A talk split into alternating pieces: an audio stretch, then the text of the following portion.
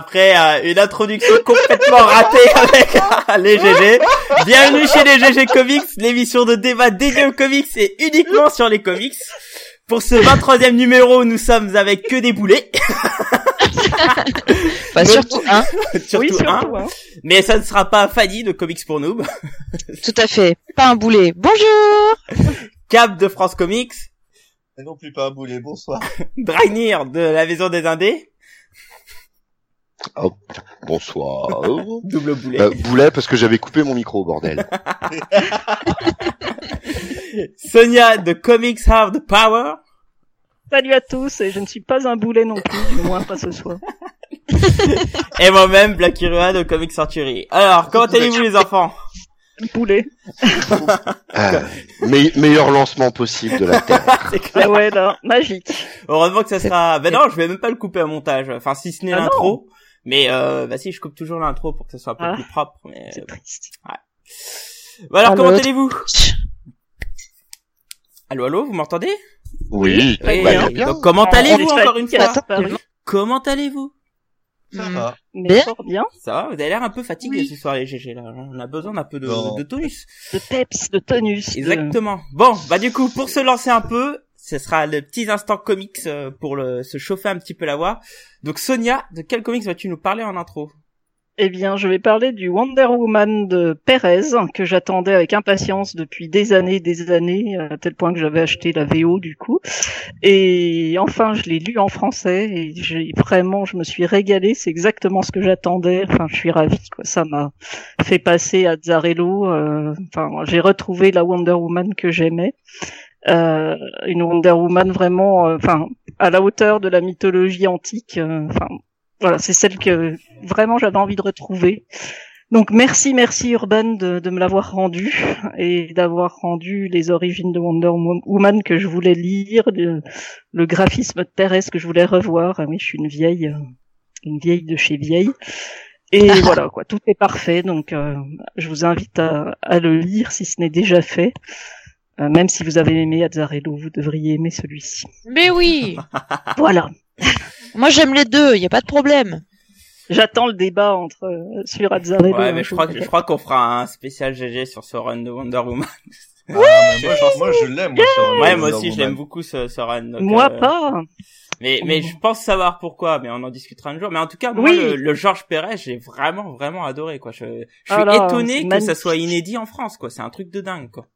Mais euh, Ouais. ce qu'il faut voir, c'est que euh, c'est euh, c'est sorti euh, pile au moment où euh, où Semic euh, ben a, a perdu les droits. Un, un peu de choses près puisque Ouais, mais Ah, on a, Panini l'a pas réédité plus tard, enfin l'a pas édité plus tard, enfin c'est parce ça que. Panini a essayé de faire du en fait Panini Panini à l'époque a essayé de faire du euh, du DC actuel sauf que c'était une période inintéressante et donc ça intéressait personne même Batman euh, tu commences je crois à partir du numéro 11 sur le mag tu es dans un crossover euh, super chiant enfin qui est pas mal en fait mais il faut aimer quoi et du coup euh, ça n'a pas du tout fonctionné quoi Wonder Woman n'a pas fonctionné Superman n'a pas du tout fonctionné en plus c'était vraiment pas bon c'était le deuxième run de Byrne euh, Batman c'était un peu n'importe quoi et euh, du coup, euh, les mecs ont déserté. Donc à partir de là, tu te lances pas à faire du euh, du vieux quand tu sais que ça va pas trop vrai, marcher. ouais. Et en plus, Et ils c'est ont dommage, essayé, que- ils ont essayé les Teen Titans de Perez Mm. et Wolfman. Oui, aussi. Et ça, ça- et ça s'est cassé la gueule. Ça a pas du tout fonctionné. Oui, ils ont fait une archive, je crois, c'est ça, hein, un truc comme ça. Ouais. C'est ça, ouais. En Ouais, plus, ouais. un truc sympa. Mais tu vois, c'était ils bien, sont pas plus. foutus Moi, de la gueule. Ouais, ça. oui. Ils sont Ouais. pas foutus de la gueule du monde là-dessus. Mm. Mais le truc a pas fonctionné. À partir de là, si ça marche pas, tu te lances pas là-dedans, quoi. Ouais, c'est Ouais, dommage. c'est clair. En tout cas, c'était dommage. excellent. hein, c'est- J'attends euh, celui de Jiménez, mais apparemment c'est pas au programme. Même. Bon, ça sera prévu euh, l'année prochaine, un truc comme ça. Euh, Celui- non, j'ai essayé de torturer Erquet et Ouais, visiblement c'est ouais. pas prévu. Non, c'est pas tout de suite. Non, ils Ouais, vont faire celui de, Je pense qu'ils s'en ils vont faire celui de Ruka. Ouais. Bah, il y a Ruka d'abord. Ouais. Et, euh, et je pense qu'il y a aussi celui de Byrne qui est très très bon. Oui, exact. Bien aussi, je l'attends. Ah, Enfin, en attendant, on a du Perez et lisez-le, il est En même temps, euh, une, une fois que t'auras fait ça, il y aura plus grand chose de potable sur Wonder Woman. hein, donc, euh, Ouais, moi, il me faut Byrne et, et Jiménez. Moi, je veux Jiménez. moi. ah, moi j'ai fait, Ouais. euh, j'ai fait en VO parce que j'en avais marre d'attendre le euh, William S. Merleweb et euh, scénario c'était top. Après, c'était Ah ouais tout- Ah ouais. Le Dessin. William S. Merleweb. Ah, d'accord. Bah, Scénario écoute. super top. Dessin bon de Dato en mode euh, Je mets des gonzesses à Walpé, mais Alors nou- n'oublions pas que Oui, nous sommes aussi euh, avec le chat, hein, comme d'habitude nous sommes en live, et il y a Fab qui, qui dit que lui aussi il a aimé euh, les deux œuvres, que ça soit celle de d'Azar, euh, les... oula, Azzarello. d'Azzarello, Ah, pardon. ça, Azzarello. là. Il a pas Et- de là. ouais, je suis complètement bugué Et- d'Azzarello et le- Pérez, donc euh, voilà. Non, mais si tu veux, euh, Azzarello en tant que qu'histoire, j'allais dire, euh, qui se tiendra en elle-même, oui, ce que j'ai pas aimé, mais on en reparlera un jour. Oui, je pense c'est la redéfinition des origines, mais c'est tout. Après, c'est Ah, une très très un bonne petit histoire. truc, ça. Non, je trouve que ça conditionne vraiment. hop, hop, hop, hop, hop. On refait Ah. pas le débat, je Voilà. pense qu'on se le garde euh, dans un coin Ouais, de la tête ouais. et euh, on- ça sera sûrement la prochaine œuvre euh, qu'on abordera. Pourrait être pas mal de faire ça au moment de la sortie du film, tiens. Oui, tout à fait. Moi, je dis ça. Hein Je dis rien, hein. Je dis rien, mais je vous le dis quand même. Fanny, Mais écoutez, moi je vais euh, je vais vous parler d'un truc qui n'est pas du tout du tout d'actualité. Je me rends compte que je ne je ne connais pas la date de sortie d'ailleurs. Euh, c'est euh, c'est un classique, hein, c'est euh, Silver Surfer euh, Requiem de Straczynski et de euh, Rybik. Euh, qui euh, que j'ai trouvé euh, quand je suis allée à Facts. Euh, Facts qui est euh, You Belgian Comic Con selon leur sous-titre. Euh, donc, qui d'ailleurs je, je vous conseille si vous êtes dans le coin. C'est vraiment une convention très cool. Fin de la parenthèse. Euh, du coup, j'ai trouvé ça que je cherchais depuis un moment quand même et que j'étais pas, j'étais pas tombée dessus en en, en occasion et euh, j'ai enfin trouvé euh, ce, ce- bah, des euh, une des histoires les, les, plus connues quand même, hein, je, je pense, de Silver Surfer, une un des grands classiques, qui raconte, bah, comme son nom l'indique, la, la fin de Silver Surfer qui dépérit petit à petit et qui euh, qui vient dire au revoir à sa à sa terre d'adoption, euh, qui retourne sur son monde à lui, qui fait un peu le tour de tous les héros. C'est très très touchant, très très émouvant ce récit, euh, très euh, très beau, même quand on connaît pas beaucoup le perso, ce qui est mon cas. Euh, je l'ai lu il y a très longtemps quand j'ai commencé à lire des comics, mais je, je connaissais pas assez l'univers pour apprécier pleinement. Quand on connaît un peu l'univers, c'est vraiment, on sent une vraie, vraie bonne nostalgie en lisant ça. Les dessins, bon, c'est, c'est incroyable. Enfin, C'est magnifique, est incroyable. C'est, je, je sais même pas comment le décrire en, en fait. C'est, c'est très particulier comme style. C'est, ah c'est de la c'est- peinture, hein. c'est de la peinture. oui, c'est de la peinture. C'est oui, c'est exactement ça. C'est un bon moyen de le définir au final parce qu'on voit voit ce que ça peut ce que ça peut donner. C'est il y a vraiment une, une chaleur, euh, une, une vraie personnalité qui se dégage de ces de ces euh, dessins. L'histoire est voilà est très simple mais très touchante à la fois. Donc euh, si euh, si vous ne connaissez pas et que vous avez l'occa- l'occasion, franchement, euh, n'hésitez pas. C'est c'est une très très belle histoire euh, qui qui va laisser sa petite marque euh, Ouais. si vous la lisez. Je Voilà. crois qu'il a été réédité il y a pas très longtemps, il me semble, par Panini. Euh... Oui, oui, oui. Ouais Ouais, Ouais, il me ouais, ouais. semble, en version dark, je crois, ou un truc Dark, comme ça. oui, c'est un, oui. Ce qui, ce qui ferait bien de rééditer, c'est le run euh, à Paris de, du surfeur, mais de Stanley et Moebius. Mais il Parce a- que- ils l'ont fait, ils l'ont fait il y a pas longtemps. Ah, ils l'ont fait? Ah, bah, ouais, j'ai ouais, pas vu passer. ouais. Ah bah j'ai tout loupé, moi je l'ai pas vu non plus. Moi, par contre, sur le surfer, moi, je ferais le run de, de Ron Lim et euh, Starlin, qui n'a Ah jamais oui. été réédité. Ah Ouais, oui, c'est oui, ça aussi. Jamais. ouais. Il y a que sur, euh, si tu as les Nova, euh, sinon, Mm. Walou. Tout à fait. Ouais, exact, exact. Et Ouais, c'est ouais. du lourd. Ouais, très, Et- très ah bah ça, ça vaut bien la merde de Allred, ça c'est sûr. Oh, c'est pas trop mal ce que fait Allred. D'ailleurs, Ouais. Fanny, t'aimerais beaucoup euh, le, le Mm. run de Allred. euh. J'ai commencé à le lire. J'ai commencé. Moi j'aime j'aime. Alors j'ai lu euh, un chapitre et demi, donc euh, pour Ah, l'instant ah je oui. me prononce pas vraiment. Ah oui. Sur le scénario, par contre, euh, bon, moi, moi j'aime beaucoup ce qu'il fait Allred visuellement, hein, donc, euh, donc euh, non, moi j'aime beaucoup en fait. Après, oui, c'est différent, ça. Je peux concevoir que ça soit particulier euh, quand on est fan du perso. Maintenant, moi qui n'ai pas un attachement en soi très fort euh, à ce personnage, bah moi j'étais, enfin du peu que j'ai lu, j'étais emballé quoi. Ouais, bah, Enfin, Dragner non plus n'a pas d'attachement très fort, hein, surtout à Marvel, donc. euh, C'est ça. Et les hostilités exactement, commencent. exactement. ouais, ça, ça troll dé- déjà. non, le, le, le, le, le, le vrai problème de, euh, enfin, encore une fois, c'est le ton. Pour moi, le surfeur d'argent, c'est la pleureuse de l'espace. Oui, et, peu euh, ça, et- et- et Ah, pas- je suis pas d'accord. et pas peu non mais je caricature je caricature mais euh, c'est Oui, pas c'est Et pas après, euh, relatif. après, enfin, moi, je suis pas contre l'évolution d'un personnage et les interprétations différentes, tu vois. Enfin, si ça le dénature pas oui bah, qu'est-ce que ça veut dire dénaturer un personnage, tu vois? Enfin, ça veut dire comme Azzarello et Wonder Woman. fais quand non bah oui, quand tu bah, oui, bah justement. C'est des pour moi, ça- interprétations Non, mais ça veut dire-. Quand, quand tu fais du Shakespeare, tu fais pas du vaudeville, quoi, par exemple. Là, c'est Ah, Shakespeare, quelque part, il a fait c'est un que peu du vaudeville. ah, c'est de la tragédie. Tu, tu peux pas faire Hamlet Ah bah. en, en mettant une blague toutes les trois secondes, ça. quoi. Ah non, non, non, il a Shakespeare a fait des très bonnes comédies. aussi. exactement. Notamment, mais pas que. Mais non, mais justement. pas, dit. Sur- un même personnage, enfin, c'est, c'est, Ah, non, ça me paraît, ça me paraît pas terrible. Ouais, mais tu, tu, tu, tu prends le, le surfeur de Starline, euh, on est loin d'avoir une pleureuse. Ah, c'est clair, oui. Le mec, c'est le protecteur de l'espace quand même. Enfin, je veux Mais, dire, euh, mais on, on n'a pas, on n'a pas un mec qui fait une blague toutes les 27 secondes. Enfin bref, euh, là, ouais, Blacky, question. arrête de tripoter, on ça s'entend cette fois-ci. C'est c'est pas moi. Sauf que c'était pas moi. Je, suis- désolé, mais c'est pas moi. Je C'est dirai ce qu'on dira dit. ça à la personne. Et c'est pas moi pour le coup. Parce que je l'ai entendu ce bruit aussi. hein. Un peu dérangeant. On ne veut pas le savoir. Euh, bon, bref, euh, je vois que bon. Euh, Le problème avec Marvel aujourd'hui, c'est qu'effectivement, il y a des changements de ton et tout. Ça, ça plaît ou ça ne plaît pas. Il y en a pour tous les goûts. Exactement. Suivant. Pour- Donc pour maintenant pour euh. Monsieur Dragnir. Oui, coucou. Ah, le, eh, les voix, c'était important. Je vais vous parler de, euh, je vais vous parler de qui, qui êtes-vous déjà? De- ah, Si, je vais vous parler de Strange Fruit. Oh la vache. Qui, qui êtes-vous? Euh Qui, qui êtes-vous ouais. Oui, je ne savais plus où je vivais. Alors Non, de je- quoi train parle de chercher Strange mon- Fruit? Alors Ah, Strange Fruit, déjà, alors Strange Fruit, hein, on va dire. S'il te plaît, parce que c'est horrible. Fruit. C'est Voilà, horrible ce que t'as dit. Strange Fruit, c'est pas, enfin bref. Alors de quoi c'est-il?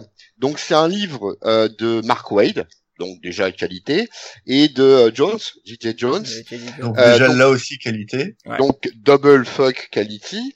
Euh, et donc, bah, qu'est-ce que c'est-il? Il s'agit donc, on est en 1900. Pardon, on est en, en 1927 c'est dans une petite ville du Mississippi. Euh, Il y, a, euh, il y a un gros problème d'inondation à cette époque-là. Ça, par contre, c'est un vrai fait historique. Et euh, donc, bah voilà, euh, il se passe ce qui doit se passer dans le Mississippi, c'est-à-dire on envoie les blacks au turbin et ceux qui Ah, veulent pas, on les voilà, exactement. Et on les envoie euh, au turbin et ceux qui veulent pas, on les euh, pend à un arbre, grosso modo. Et euh, donc concrètement, sur ces entrefaits, enfin dans cette ambiance très euh, très sud américain euh, ségrégationniste, eh ben il y a un vaisseau spatial qui s'écrase, d'ailleurs qui en profite pour perforer la digue. Et dans ce vaisseau spatial, euh, on, on a un surhomme. hein. Ouais, il y a, y a Blacky quoi. Tu peux le dire, il y a qu'il Blacky y a, quoi. il y a Euh. un surhomme. Mais franchement, Celui-là, sincèrement, c'est n'importe quoi. vu comment il est, le machin, il est pas élevé au poulet, mon gars. Donc non, on peut pas. Mais si, mille fois que C'est si. Et puis en plus, euh, Blacky, je voudrais pas c'est pas dire, mais toi qui es un adorateur du KFC, tu te rends compte que quand même tu aimes une figure raciste. Ah ben oui, clairement. Et- Bah mais, ça, Ça, je le c'est sais. rien. Mais ça, je m'en fous. Il fait quand même du c'est- poulet. Ah bah voilà. Pardon, Eh ben voilà. C'est Eh ça. ben super. Et, et donc pour en venir sur euh, Tellement Strange plat qu'on dirait un bounty, toi. pour en venir sur Strange Fruit, euh, en fait, ça va être la, la, comment dirais-je, les réactions de ces deux communautés, de communautés, pardon, que ce soit les blacks, que ce soit les blancs, euh, comment intégrer euh, ce, ce surhomme et, euh, et comment ça peut avoir un impact sur les gens d'un côté comme de l'autre. Euh, c'est très beau, c'est très humaniste. C'est c'est magnifique. Et euh, ouais, alors au niveau dessin, bon, on va tout de suite mettre ça. hein, c'est euh, c'est du euh, du euh, de la peinture réaliste, hein, comme euh, nous a dit Cap tout à l'heure. Ça ça ressemble pas mal à ce que peut faire Alex Ross. Oui, Euh, j'ai en- au début Oui, en oui, plus. oui. Ouais, ouais, ouais, c'est c'est c'est En tout à fait feuilletant vrai. aussi. Après après il y a des petites différences quand Ouais, même, ouais, qui- notamment au niveau des découpages. Au niveau du Mm, découpage et, et des, et des harmonies des, des cases, c'est pas tout à fait la même chose. Euh, au niveau des jeux de lumière aussi, il y a Oui. quand même pas mal euh, de différences. Ano- anatomiquement, il y a aussi euh, des, des veines très proéminentes, des choses comme ça. Et alors un truc que j'ai adoré, c'est au niveau de la colorisation, on est sur des tons vachement sépia, donc ça te met vraiment dans l'époque. Ouais. Et, euh, et dans l'opposition black blanc aussi par le Oui. même par le même coup. Euh, donc c'est c'est vraiment un, un très moi c'est un coup de cœur hein, très clairement. J'avais pas vu passer le truc. Euh, c'est très très beau. Euh, c'est enfin beau en- au sens de l'histoire, hein, j'entends. Euh, Il y a un vrai message. Il y a c'est c'est la première fois que je voyais les problèmes de ségrégation et de racisme posés de cette façon dans, dans, dans un comics. C'est-à-dire que sans a priori, enfin sans a priori si fatalement, mais sans euh, sans édulcorer, mais en même temps sans parti pris réel en fait. C'est euh, c'est riche, c'est riche, voilà. C'est riche. Oui. Oui, mais alors moi, moi, il y a, moi, il y a, un- moi quand même, hein, c'est, je l'ai lu euh, tout à l'heure, on en discutait un peu tous ensemble avant. euh, euh, moi, Strange Fruit, c'est, c'est riche, mais c'est pas assez surtout, parce que c'est quatre épisodes et euh, je sais pas, j'ai l'impression que ça manque de choses. euh, j'ai- C'est autocontenu, c'est un récit, c'est paf, une période. ouais, mais euh, je- disons, ça, certes, certes, mais j'en attendais en fait beaucoup plus, quoi. Donc euh, Ah, bon, ça, Mais euh, enfin moi pour le coup j'ai pas été déçu du. Enfin c'est vrai que j'ai entendu des gens dire ah c'est trop court. euh, ah, c'est non je crois que c'est euh, voilà c'est un récit un seul. Le mec il a dit ce qu'il avait à dire. Il l'a dit avec brio en plus parce que Mark Wade bon, on aura beau dire ce qu'on voudra mais voilà. Euh, C'est un des meilleurs scénaristes de- qui c'est brillant. oui, non, mais sur dire. ça, je, je suis d'accord, mais j'en attendais quand il même le beaucoup fait plus. avec pertinence. La fin, elle est exactement comme il faut, sans concession. Euh, y a, y a non, franchement, il y a, y a vraiment plein. Bah, je peux pas, je peux pas en dire plus sans spoiler, mais il y a vraiment, vraiment un, un parti pris quant, euh, quant au sacrifice, quant à. Il y a une vraie dynamique intelligente, voilà. Et, euh, et pour le coup, euh, non, c'est, c'est, euh, c'est c'est vraiment quelque chose qui me, qui, qui m'a, qui m'a bien retourné. En fait, c'est, ça faisait longtemps que je l'ai acheté à 16 h samedi et à 17h30 j'étais en train d'écrire la critique quoi parce que vraiment pour le coup euh, c'est ouais ça m'a ému même ça ça m'a ça m'a foutu la boule à la gorge quoi vraiment j'ai adoré clairement j'ai adoré Ouais, c'est Voilà. intéressant de voir. euh, c'est, c'est différent. Bon, moi, moi euh, j'étais un poil déçu quand même. J'attendais beaucoup plus de, de Strange Fruit. Bah, ah ben c'est sûr que c'est pas mal comics quoi ça c'est certain mais ouais, euh, oui, euh, mais c'est peut-être ce que j'attendais un peu plus. Ah, euh, mais, mais même, même pas, même pas tant sur le combat des, des noirs ou quoi que ce soit. Je trouve que même sur l'aspect euh, communauté blanche, hein, je- j'en attendais un peu plus. euh, Il y a Ouais. des choses qui sont plus ou moins insinuées, qui ne sont pas totalement. Enfin bon, bref, ça. mais Ouais, c'est très exactement ça cette époque les non-dits euh, les choses qui sont qui sont acceptées sans l'être oui, l'institutionnalisation de la chose enfin il y a vraiment enfin non non vraiment pour le enfin bref je serais Alors, on en parlera un jour, pas- euh, un autre là, jour un voilà. peu plus. Il faudrait que je lise ta, ta chronique. Je pense qu'on en parlera. Arrête-. Arrêtez-moi là. C'est une des rares chroniques où je rigole pas. Donc. euh, Ok. Bah justement, en parlant de, de rire, on va passer à Cab. Cab, Ouais. euh, de quoi ben, veux-tu je vais nous pas- parler? Eh ben, j'hésite. Ah. Non, non, non, non, n'hésite Ah. pas. Non, n'hésite pas. Si, j'hésite. Euh, allez, euh, je vais faire un truc que j'ai fini. Je vais pas, je voulais parler de Wonder Woman de Greg Rucka, mais je l'ai pas fini. Et euh, et c'est très bien pour le moment, c'est une tuerie. Exactement. Euh, donc je vais parler de, de Face. Ah. Ah, L'affrontement. Fight. Parle-nous de Ouais. Face alors. I choose violence. I choose violence.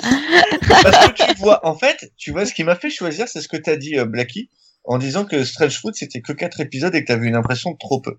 Ouais. Strange Fruit, je suis en train de le lire. Et euh, déjà, je trouve que le bouquin est plus gros que celui de Face. Et je suis à la moitié, j'ai une sensation de tellement plus que Face que... euh, voilà, comment te dire. Alors, par- Parle-nous de Face déjà. Alors, Face, c'est une... alors attention, je- j'ai pas encore lu, s'il vous plaît, ne spoilez oui, pas. non, mais sans spoil. Je spoilerai pas. Moi non plus, j'ai Face, pas lu encore. C'est euh, l'histoire de de- d'une des héroïnes de Harbinger, euh, donc une série de, de chez Valiant, euh, dont l'intégrale vient de ressortir chez Bliss. Achetez-la, c'est très bien. Euh, et euh, où elle se lance en fait en solo. Et donc euh, c'est sa première aventure solo. Euh, Face, c'est une nana qui euh, vit dans un monde plus ou moins imaginaire où euh, tout est beau, tout est rêve, et c'est une nana forte dans le sens elle, elle est elle a de- de- des rondeurs et pas qu'un peu et, et elle peut voler et malgré tout elle décide d'être une super héroïne et elle est très positive donc ça en fait un héros euh, qu'on a peu l'habitude de voir de par le fait qu'elle soit forte et qu'elle euh, en plus soit très positive c'est plutôt rare la nana sourit tout le temps etc donc c'était avec grand plaisir que j'allais me ruer vers ce truc-là quand j'ai vu que ça coûtait quand même 10 balles pour quatre épisodes. Donc là j'ai fait ah quand même. Euh, surtout que ces quatre épisodes peuvent se lire en se tenir en deux. C'est creux. C'est il se passe pas grand chose.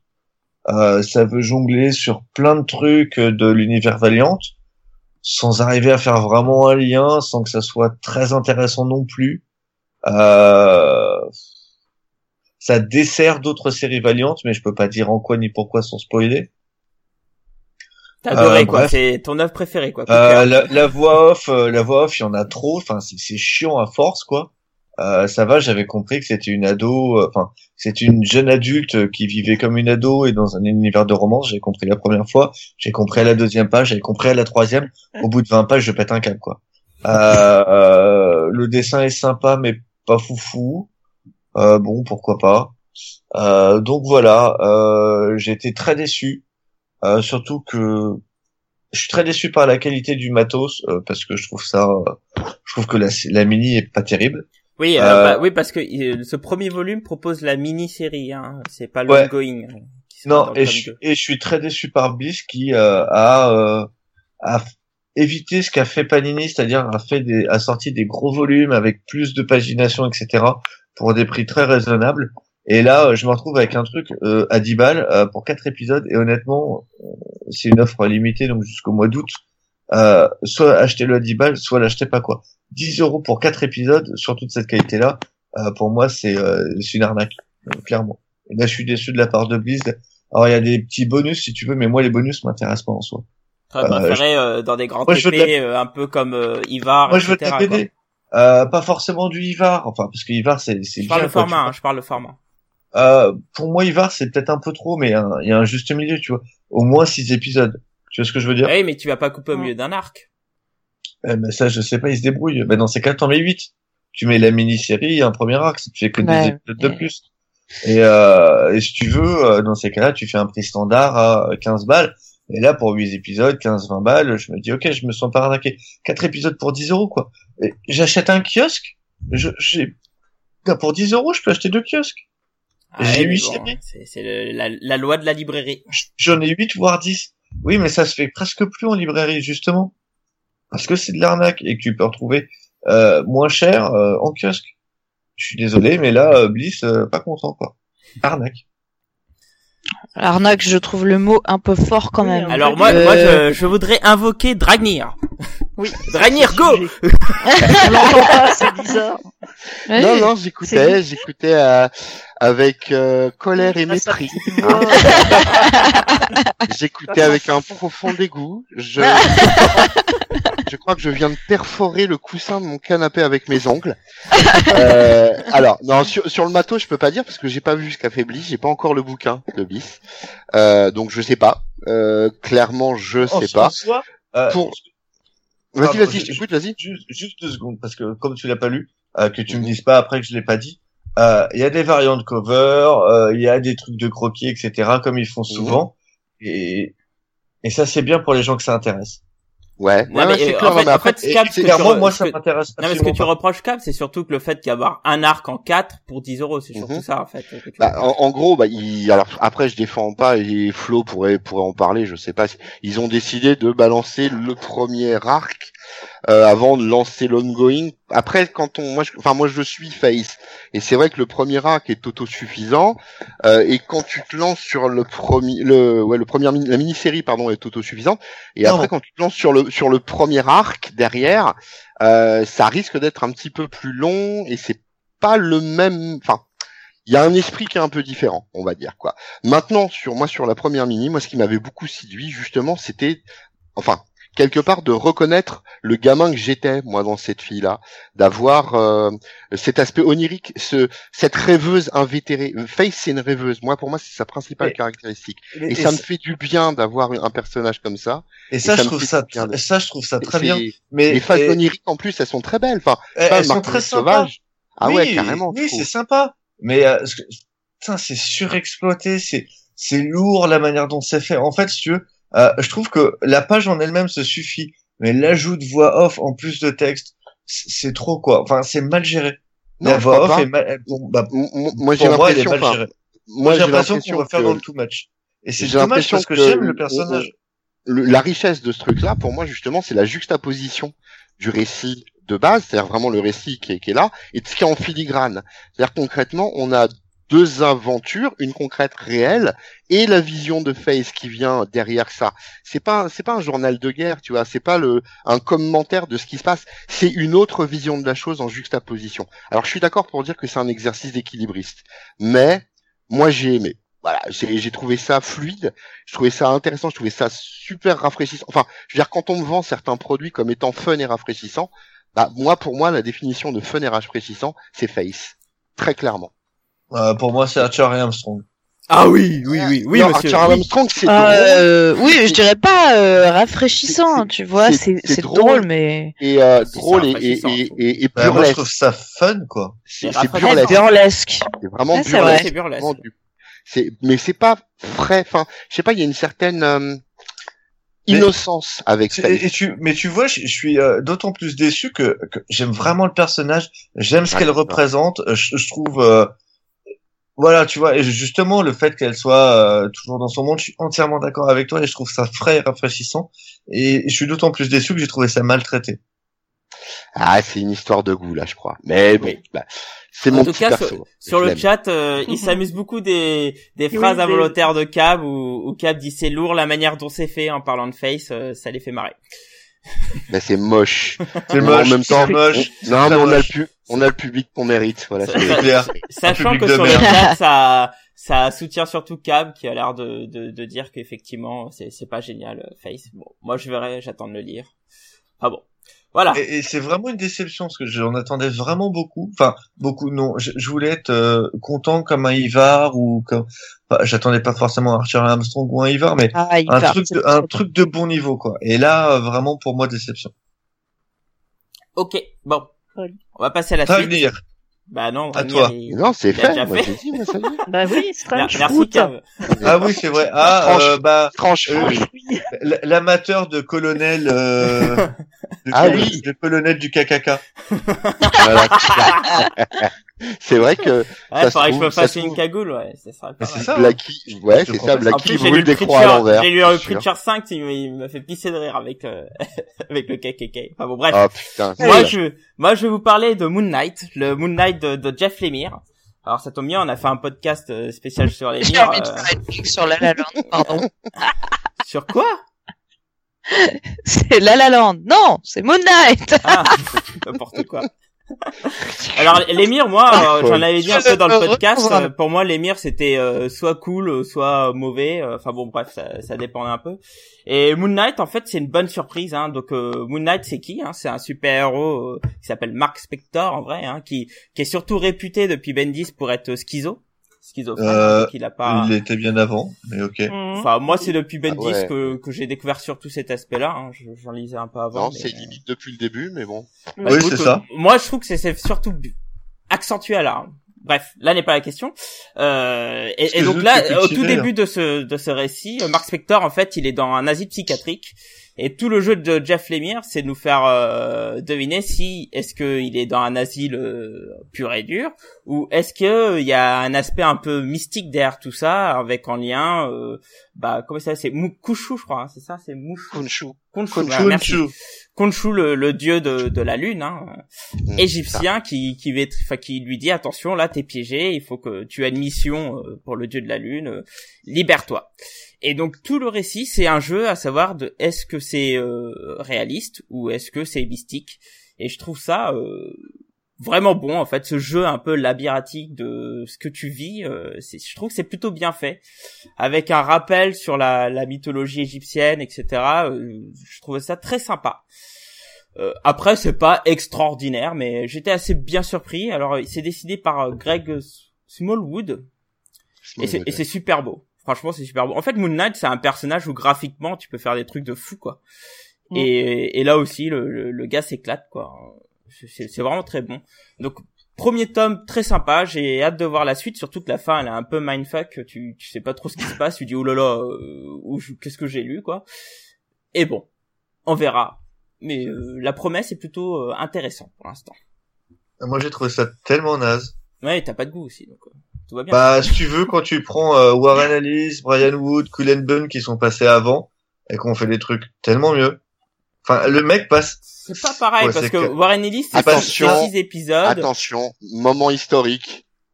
je vais face à Cabre défendre du Marvel. Oui, mais c'est ce que j'allais dire, c'est quand même génial, vous êtes jamais d'accord, même sur du Marvel, même quand il y en a Si un si, il y a plein de trucs pour lesquels on Si, est si, d'accord avec Cabre, notamment notamment que Blacky c'est un merdeux déjà. Pour, le, pour le reste, hein. non non non non. Euh, Évidemment. tu peux, tu- enfin, le, le, le run de, de, par exemple, de Warren Ellis sur Moon Knight, c'est le scénario Excellent. de The Raid. Point. Non, C'est- juste sur Ah, un non, non, chapitre. non, non, ça, non. c'est un des épisodes. C'est un des un épisodes. épisodes. Oui, oui, non, mais moi, moi, j'ai, je suis resté bloqué là-dessus et franchement, je trouve que c'est vraiment, mais alors pas du tout son meilleur taf, quoi. Mais pour Et moi, il a redéfini entièrement Moon Pareil. Knight, il lui a donné non. une esthétique qu'il n'y avait pas avant. Ça, Certainement pas. ça, Non, non, c'est pas Ah possible. bon. Euh, le moi, côté, le côté détective avec le, avec le costume tout en blanc, juste la cagoule et tout. C'est pas lui, ça? graphi- graphiquement, graphiquement, mais pas en, en termes de, de le- l'aspect détective, il l'a toujours été. Oui. Euh, il Ouais, a- mais là, il lui donne vraiment un c'était côté, un, c'était euh, un pendant du Batman, donc par définition, Oui. il l'a toujours été. mais là, il il lui a donne une vraiment un côté Il y a classe, une la, définition graphique, je suis d'accord avec toi. et Maintenant, honnêtement, grâce à lui. euh, Elle date de ses New Avengers. Elle date de ses désolé de le Secret dire, mais- Avengers. très honnêtement, ce qu'a fait l'émir, rien qu'avec ce truc-là, pourtant, encore une fois, je suis pas Marvel, j'ai trouvé son travail, sa recherche, son aspect, la, la mise en avant de l'aspect de la folie, de sa schizophrénie, Mm. mais, mais mille fois mieux exploité, quoi. C'était, c'était un, enfin, c'était très très bon dans le cadre, le lecteur lui-même ne sait pas si c'est une fantasmagorie ou si c'est réel. Exactement. Je trouve que ça, c'est très très bien rien fait, quoi. Ça, Moi, j'ai trouvé, moi, j'ai trouvé ça pas terrible, pas très accessible non plus pour un nouveau lecteur, parce que, Ouais, ça- V'là ça, on s'en fout, les allusions. les lecteurs. Mais ça, Ça, c'est vrai. peu. oui, mais ça reste quand même peu, t'as un Blacky, toi, qui dit ça? Ah oui, euh, il y a des œuvres qui ne sont pas forcément accessibles pour les jeunes. Ouais, euh. Et, euh, et non, enfin, moi, je, je me suis emmerdé, quoi. Je me suis dit tout ça pour sortir d'un putain d'asile, quoi. C'est Sérieux. tellement, c'est tellement plus que ça. Et j'ai trouvé, et j'ai tellement trouvé plus que la, que ça. j'ai trouvé que la folie était très mal gérée, quoi. Enfin, Ah, juste non, le côté, ah bah si, j'ai Ouais, je suis pas d'accord. enfin, Tu peux j'ai, pas dire j'ai- ça. j'ai regardé le premier avoir- épisode de Légion juste avant.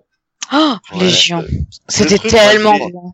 Voilà. Le truc n'a rien à voir. Enfin, ça a là, rien à voir aussi, non, mais là. C'est pas la même je parle du promesse. premier Eh ben, épisode. il y a pas, il y a pas à comparer. Je veux dire, Ah oui. compare ça avec vol au-dessus d'un nid coucou aussi. Non, c'est, enfin, je veux dire, là, on est face à. Ah bah quand voilà. fermes- Bah quand voilà. fermes Non, non, attends, laisse-moi finir. Quand tu fermes le, le Moon Knight, est-ce que tu es capable de me dire avec assurance, c'était vrai ou c'était une fantasmagorie? Non, tu peux pas. Et c'est ça précisément le tour. Je- eh, pourquoi- attends, tu fais les questions et réponses avant que je te réponde. Eh ben non, eh ben non, tu peux pas. Voilà, Et ce qui est- très sincèrement, est-ce c'est que- non, T'as compris, c'est non. c'est non. C'est Merci, quoi le Fanny. sujet du, du podcast Voilà. Merci Fanny. Euh, Merci Fanny. Je t'aime quand tu fais ça. Ouais. Et manger du poulet. Ah non, ça non, Ah, non plus. Je dis non. c'est non. Je suis pleinement d'accord avec moi-même. Voilà. Déjà, c'est Et d'ailleurs, je tiens à dire que quelqu'un de talent a écrit un article sur Comics of the Power sur le sujet. Euh, le lien est dans le chat. Yeah! Yeah. What the fuck? Qui c'est qui l'a mis? Bah moi. Bah c'est elle. Assuré. Oh, trop bien. Forever. Bref, bref, bref. Bon, allez. Ok. Est. On n'est pas d'accord. Maintenant qu'on s'est bien échauffé, vous avez bu un peu d'eau et tout, on peut rentrer un peu dans le sel de l'émission. Donc euh, aujourd'hui, dans ce GG Comics, on va on va enfin aborder le, le cœur du thème de, de, de ce podcast, qui est Marvels. Hein. Donc Marvels est une œuvre de, de Marvel. Pas très compliqué. Écrite par C'est la pire intro de la Terre. Je jure. Eh ben, É- écrite par. Kurt Busiek hein, et dessinée par Alex Ross. Je voudrais même dire et illustrée. euh, c'est- Oui. Tellement c'est de l'art par. Alex Ross. Alors, je vais vous lire le synopsis, hein, le synopsis officiel de, de Panini. Donc, l'univers Marvel est peuplé de héros dotés d'incroyables pouvoirs. Aux côtés de ces justiciers vivent des gens ordinaires. Le reporter photographe Phil Sheldon est l'un d'eux. Ce témoin privilégié couvre chaque jour des événements surprenants, de l'apparition de la première torche humaine à la mort tragique de Gwen Stacy, en passant par l'arrivée sur Terre de Galactus. Voilà. Euh, bon, on va on va commencer, on va rentrer tout de suite dans le bain. Hein, euh, on va faire déjà un petit un petit tour de table, mais s'il vous plaît, en une phrase, et pas une phrase de 15 minutes, Cab. Et Dragnir. Il peut le Et faire. Il peut le faire. Ouais, je peux faire plus long. ben là, en une Et phrase de même sans 30 échauffement. secondes, J'accepte le défi sans échauffement. le gars, il- Sans il va filet, troller, rien. quoi. Don- donnez, euh, je vais dire, donnez votre avis en 10, en 10 mots max sur Ah non, Marvel. ça devient dur. Cab. L'enculé. Oh. Super, tuerie, génial, absolu, à lire. Euh, Et exceptionnel. c'est tout. ah non, il me reste trois mots. Euh, Ah mais il les compte en plus, mais c'est trop. fort. euh, Kurt Busiek. D'ailleurs, tu peux pas, tu peux pas. Ok, merci, merci, merci, c'est bon. T'en as fait honte, là. Maintenant, Sonia, en une phrase. Ah moi j'ai droit à une phrase, c'est cool. Euh, alors moi je l'avais jamais lu et je dois dire j'ai été euh, ouais, vraiment époustouflée par cette lecture que j'ai faite à peu près en même temps que Watchmen que j'ai relu, euh, que j'avais lu il y a très très longtemps. Et pour moi c'est du très haut niveau et je trouve même que les deux œuvres se répondent par moments. Enfin c'est magnifique. Franchement, merci les GG parce que j'aurais peut-être pas forcément mis ça sur ma pile de lecture. Hey, hey. Voilà donc euh, en fait on est trop fort quoi. Merci. De, de rien, de rien. phrase, hein, quand même. Non C'est non vrai, euh, oui c'est- vrai. Mais c'est pas grave, elle a fait vite. Donc Fanny. Euh, Marvels, euh, une lecture incontournable. Bisous. Et elle sort the mic et elle s'en va. T'as tout compris Euh, bah, il manque plus que Dragnir avant moi. Bah oui. Euh, alors, dix mots. C'est Marvel, c'est de la merde, mais lisez-le quand même. J'aurais jamais dû dire 10 mots, hein, putain. ok. poulet. Donc, euh, arrêtez, ça me déconcentre de dire ça. Maintenant, j'ai des idées de, j'ai des idées de tenders dans la tête, là. Stop. Faut pas parler Solilès, de solilès, poulet. solilès. oh putain, le solidès, magnifique. Magnifique Draenir, je t'aime. Euh, Donc bref, en une phrase pour euh, Marvel, alors moi je juste incontournable. Et évidemment, euh, une lecture qui restera forcément dans votre mémoire, parce que c'est excellent. Voilà. Bon, maintenant on va parler un peu plus sérieusement de, de Marvels. Hein. Euh, euh, alors, Marvels est écrit par Buzik. Euh, Cab, est-ce que tu peux nous parler un peu de, de Kurt Buzik Tout à fait. Déjà parce que j'adore ce, ce scénariste et que j'ai lu plein de trucs de lui. Alors, euh, Kurt Busiek est né à Boston, dans le Massachusetts, où il a grandi, euh, entouré d'amis, euh, d'enfants et autres. Il aime Comme, les pâtes. Ah, Franchement. Ah, sérieusement, euh, Kurt Busiek, c'est un, un, un scénariste qui a connu euh, la, la consécration, euh, enfin qui est fan de comics, mais pas depuis qu'il est enfant, parce que ses parents lui interdisaient, mais plutôt ado. Il était pote avec euh, Scott McCloud euh, de, pendant qu'ils, Ah. quand ils étaient enfants. Et euh, il est il est fan de comics depuis et il a il a vraiment connu la gloire avec euh, enfin il, il s'est fait connaître avec Marvels. Euh, parce Mm. que avant il avait fait quelques petites séries, il avait fait un peu de, de Green Lantern, un- très peu de très, très peu de, de GLA, enfin genre trois quatre épisodes et quelques What If. En fait, il a avant ça avant Marvel sa carrière, c'est euh, ça doit être une vingtaine d'épisodes à peu près, tout condensé. Et après, donc, il a fait Marvel, ce qui est devenu un, un instantané, un classique. Et euh, il s'est fait après reconnaître euh, de nouveau euh, pour avoir euh, créé les Thunderbolts. Mmh, Euh, et donc euh, avoir euh, créé euh, une équipe euh, dont euh, personne ne savait rien, tout le monde pensait que c'était c'est l'époque du Heroes Reborn qui était un, un échec euh, non pas commercial mais en tout cas euh, un, un échec critique. Et à côté de ça, on a les Thunderbolts avec une équipe de nouveaux héros et tout et tout. Et là, t'apprends que c'est des vilains quoi. Oh, le truc de ouf. Surtout que ça, ça met un an avant qu'on le sache. Euh, il a aussi créé euh, des trucs comme euh, euh, GLA Avengers, euh, le crossover qui a mis 25 ans à Mhm. se faire, quand même, avec George ouais. Perez au dessin. Euh, et Bah, surtout, oui, Astro. bah Oui, voilà, et surtout Astro City. En fait, euh, et, euh, et aussi un grand run sur les Vengeurs, pardon.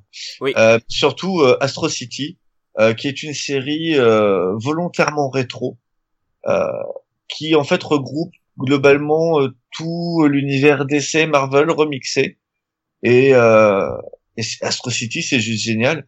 C'est, euh, je saurais pas comment le décrire tellement c'est bien. Le meilleur des deux mondes. Et je crois que C'est le- Le meilleur des deux mondes. C'est-à-dire que vraiment, il prend du DC, tout ce qu'il y a de bon dans DC, il prend dans Marvel, tout ce qu'il y a de bon dans Marvel, et il en fait un truc complètement nouveau. Et il est la démonstration que 1 plus 1, ça fait pas 2. Et que, enfin, c'est vraiment, il y a, il y a, y a quelque chose de très grand. Et euh, Astro City, donc ça dure depuis 95 Mm, mm. et euh, ça s'est jamais arrêté. Euh, il y a eu plein de séries, de mini-séries, etc. Et il a utilisé, enfin, il a tout exploré. Il a exploré euh, la SF, euh, Le mystique. de ouais, mystique. Euh, est super vilain. Euh, Ouais. Même, euh, il s'est amusé. À un moment, il a fait un truc qui s'appelle le Dark Age, où tu vois des, des versions plus sombres des super héros. C'est un peu plus, euh, un peu plus violent volontairement. Mais euh, moi, ce que j'aime, euh, c'est, euh, c'est surtout qu'il y a toujours ce sense of, euh, ce sense of wonder dans, Mm. dans Astro City. Et euh, tu retrouves dans Astro City ce que tu retrouves aussi dans Marvel, même si c'est un peu moins, c'est le côté euh, homme de la rue. T'as beaucoup d'épisodes où en fait Oui. tu vois le point de vue de, de gens qui habitent à Astro City. Ouais, ouais, ouais, exact. Ils ont sorti chez Semic, ils ont sorti un cartonné où, euh, où, euh, eu où on suit, Semic. où- ouais, où- en- enfin, il y en a un notamment qui m'avait marqué où on suit euh, un, un type qui est, euh, qui bosse dans un hôtel en fait, et euh, c'est Oui. un épisode génialissime quoi.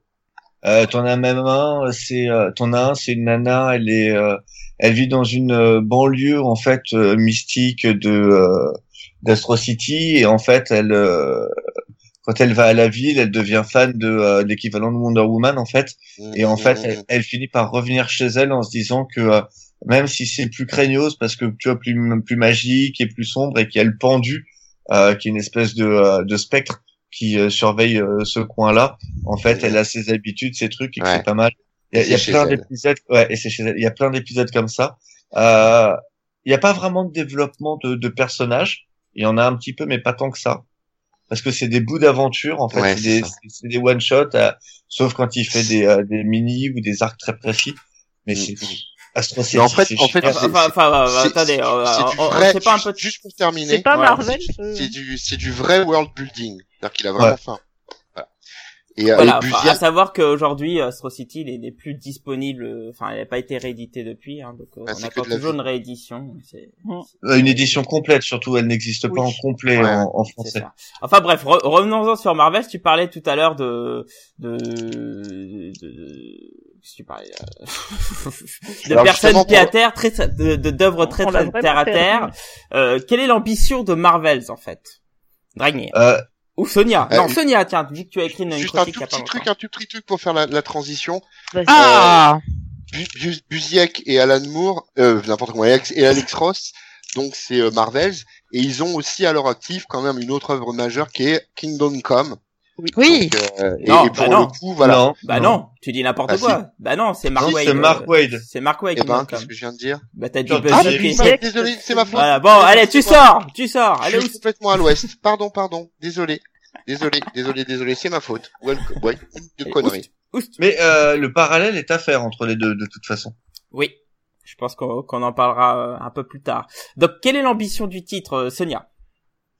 Euh, alors, l'ambition du titre, à mon avis, c'est une. euh, Enfin, déjà, il y en a plusieurs. Hein, ça peut être lu à différents niveaux et voilà, on peut le lire comme une belle rétrospective, euh, toute simple, un bel hommage euh, aux Marvels, comme ils les appellent. hein. Enfin, pour moi, c'est vraiment une réflexion philosophique sur la condition d'être humain et ce qu'on peut faire avec des gens différents, etc. Enfin voilà. Moi, je l'ai lu comme un, une réflexion sur euh, sur soi, soit face à la différence, soit face aux autres, soit face aux bouleversements euh, euh, bah, qui peuvent tous nous toucher. hein. Euh, et oui, je suis trop près du micro, pardon.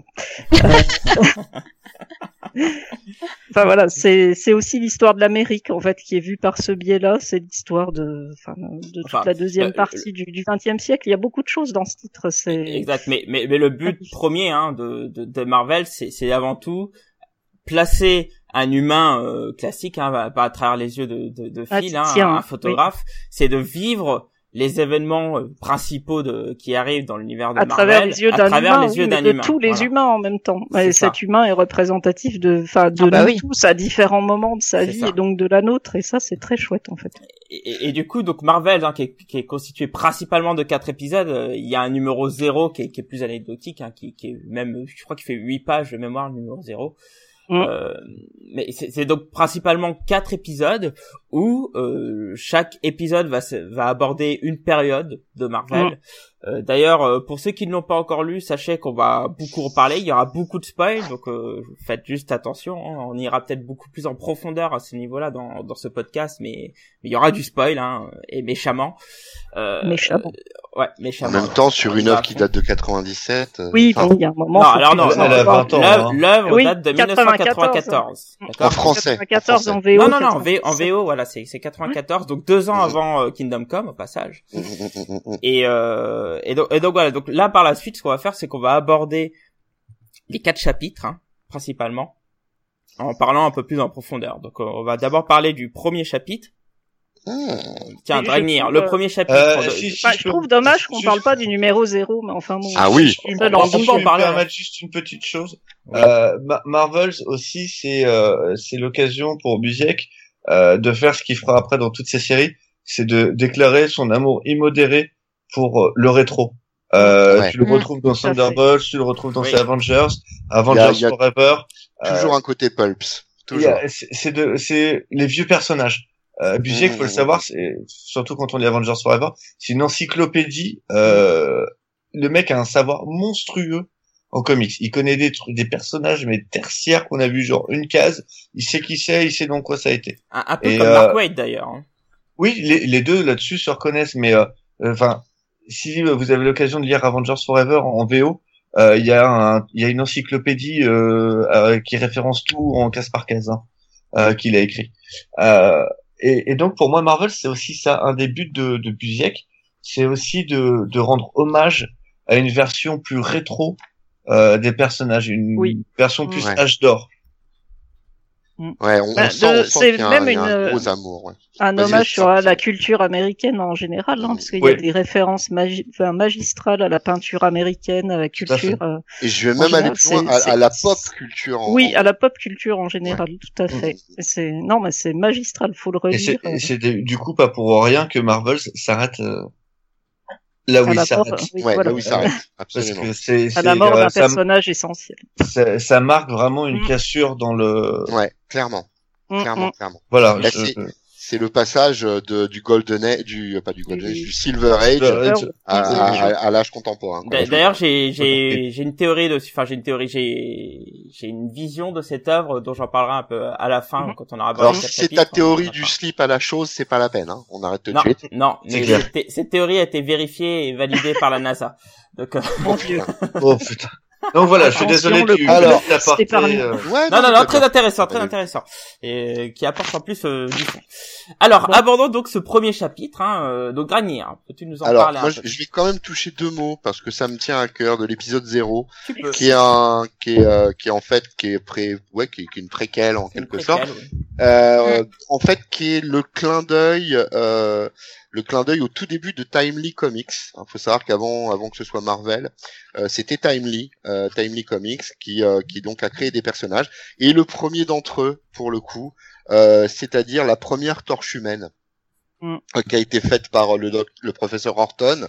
Donc c'est un androïde qui sera récupéré plus tard hein, entre Wonder Man et, et la Vision, etc. Enfin, il y a tout, tout, tout un tas de choses. Et c'est la création de ce personnage-là avec des images, encore une fois, très pulp, très euh, Frankenstein. Euh, Oui, oui. Et d'ailleurs, ça, d'ailleurs, ça commence par une citation de, de Marie Shelley, euh, où il est très- extrêmement difficile pour moi de me souvenir de la genèse de mon existence. Donc on a le côté Frankenstein, la naissance de. En fait, il, il semble nous dire avec ce numéro zéro que tout ce qui va suivre, euh, c'est une création vivante à partir de quelque chose qui ne l'est pas. Et, et je crois que dans, dans, dans cette symbolique, euh, c'est quand même important d'en parler. C'est très beau. Euh, on y voit déjà les prémices de la peur qui va conduire tout ce, de la peur de l'humanité qui va conduire tout ce euh, tout, tout ce récit euh, qui est, qui est Marvels. Euh, et c'est vraiment vraiment très très très bien. Voilà. Donc il faut commencer par ce niveau zéro, ce numéro zéro, même s'il est carrément sécable du reste hein, pour le coup. Oui. Euh, pour Entièrement d'accord. euh, D'a- D'ailleurs, le, le premier épisode commence justement avec euh, donc notre héros Phil qui découvre euh, la torche, hein, euh, Oui. clairement. absolument. Oui, c'est un autre regard sur le même événement. tout. Voilà. Ça. Mais moi, je trouve Là, que les deux sont hyper complémentaires et c'est quand même très bien de, de ne pas sauter ce numéro zéro. Ouais, je pense aussi. Oui, alors- Surtout qui permet le basculement. C'est ça. Mm. Bah, Oui, c'est- D'autant plus La, que- la aujourd'hui on a entre, entre le pulps, vraiment pulps, parce que Mm. au niveau des machines qui accompagnent la torche humaine, c'est vraiment il y a vraiment un côté pulpy à donf. Mm. Euh, du du pulps à ce que va devenir vraiment le comics au sens Marvel, quoi. A Un espèce d'âge moderne du comics à naître, et c'est vraiment une belle transition. Très très belle. Bah voilà. En tout cas, oui, le premier épisode commence effectivement par la découverte, euh, par le regard donc du personnage principal qui est Phil Sheldon, qui est un, photographe, hein, qui est d'ailleurs pote avec Jameson avant même qu'il tienne le Daily Bugle, et euh, qui va, euh, bah, qui, qui va, euh, comme tous les autres, très très humain, être à la fois fasciné et terrifié par par, euh, par par ces personnages-là. Oui, parce que ce Et- ce qui est important dans, dans ce premier chapitre, c'est surtout qu'en fait, ça va être la découverte des premiers super-héros.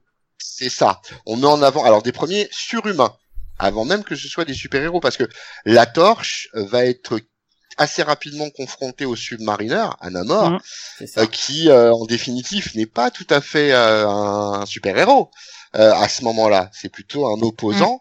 Euh, qui va finalement se rallier à la cause américaine, hein, parce que bon, euh, la popularité de l'époque, mais c'est très finement amené en fait, parce qu'on voit que euh, euh, on a peur de, de, de ce Namor, on, on met en avant, en, avant quand même ses caractéristiques qui sont euh, euh, l'aspect altier, le, le, le fait que ce soit un prince qui soit menaçant, qui soit, mais dans le même temps, il y a toujours cette espèce de fascination qu'aura Sheldon pendant tout, pendant tous les, les euh, le, récit en fait, hein, pour le coup. hein. Oh, ça, ça et à ça. Ouais, ouais, enfin bon, on va voir, on, on peut en reparler effectivement. Mais, mais Euh, effectivement, là, là, c'est assez marquant. Alors, faut savoir que dans ce premier chapitre, hein, qui, qui est vraiment euh, consacré à la partie Timely Comics hein, de, de Marvel, hein, donc c'est c'est vraiment les tout premiers héros, donc la Torche. euh, C'est principalement la Torche, euh, Namor, et on- il y a un petit feeling de, de Captain America aussi. Qui Ah oui, quand même. Oui, Un oui, mais pas tant que ça. euh, Ouais, Ah, enfin, bah, il- il- on le met en avant quand Voilà, même. Hein. il- On, Mais- on le met en avant dans les combats pendant la Seconde Guerre mondiale. Euh, puis, euh, puis il y a, il y a d'autres héros de l'époque, genre On euh, voit les envahisseurs avec Voilà, les euh, envahisseurs la vision, euh, la avec le Red. Devil et tout ça. Ouais, tout à fait. Ouais, Et, et ce qui est assez marquant dans cet épisode, c'est que il- les personnes sont, il y a, il y a certes cette peur de, de, de ce qui se passe, et il y a un moment, il y a un événement gigantesque, hein, donc euh, on va pas en parler parce qu'en plus visuellement c'est extraordinaire, mais il y a un événement gigantesque qui se passe, et là, et là, c'est là où on commence à dire non mais là c'est, c'est, c'est des fous furieux quoi, c'est, c'est vraiment, euh, c'est extrêmement dangereux que ça soit euh, euh, Alors, pour un pauvre petit humain. Je suis pas là sur le côté euh, fou furieux parce que euh, si- Enfin, si, c'est- tu regardes après ce qui c'est gigantesque et tu vois que c'est une ère qui arrive. D'ailleurs, je trouve que l'image euh, amène bien cette Mm. euh, cette nouvelle ère. Tu sens que ça Oui. va être euh, voilà, mais énorme, ouais. euh, énorme. Mais euh, par contre, euh, t'as pas ce côté. Enfin, on reste encore dans l'innocence Euh, quand tu vois comment se résout le, le premier affrontement entre Namor Ouais. et, euh, et la Torche. C'est une poignée de main avec une jeune fille qui les, une policière qui, les aide euh, et ils se font allez on est tous potes. Tu, tu sens un côté innocent, encore jeune. Oui, très Golden Age. Ouais, oui, oui. ouais, mais ouais, mais en même temps, en même temps, la reproduction qu'on en a, c'est-à-dire ce que lui il voit, euh, c'est une menace énorme euh, sur New York d'une part, et puis c'est pas anodin pour le personnage principal parce Ah qu'il va, il va y laisser un bout. Oui, quand même. Ouais. C'est- Donc, euh, c'est pas c'est clair. qui va lui permettre d'ouvrir les yeux, si je puis me permettre. Mais c'est cette ça. Non mais, mais oui, non, mais Oh, la petite boutade. clairement c'est l'œil. Enfin, le photographe, l'œil unique. Ouais, voilà. Il y a, y a rien à dire. C'est très bien amené d'ailleurs. Pour le Oui. Enfin voilà, ce à quoi peut se résumer le, le premier épisode si on gratte pas trop. Si on spoil Exactement. pas trop. Qui est, qui est, qui est- qui est C'est très intéressant parce que euh, on on arrive à une découverte Ouais, qui dur, sera à, à la suite dans, dans le chapitre 2 c'est- cette découverte n'est plus hein. Donc maintenant ils vivent avec des super-héros ils, ils comprennent. Et, et là ce, ce chapitre 2 va aborder autre chose qui sera euh, les minorités. Euh, Fanny est-ce que tu peux nous en parler un peu de ce chapitre 2 Euh, sur euh, sur euh, les euh, minorités. La vache, tu me prends complètement de de de- L'apparition de- des enfin, X-Men. C'est ça, ouais. c'est Oui, non, mais euh, de je vois, X-Men. mais bon, qu'est- qu'est-ce que je peux en dire tu, tu veux que je fasse un résumé? Parce que c'est quand même un peu spoil du coup par rapport euh, Oui, à bah ceux non, qui mais pas euh, encore on en parle grossièrement, évidemment. Bah, grossièrement, du coup, euh, c'est c'est effectivement un- une partie qui parle euh, plus spécifiquement euh, des mutants. Et euh, du coup, on, on voit une très très nette euh, différence de traitement par rapport euh, donc au début, euh, comme on a dit, euh, le- l'é- l'émerveillement face au face au Marvel, ce merveille quoi finalement.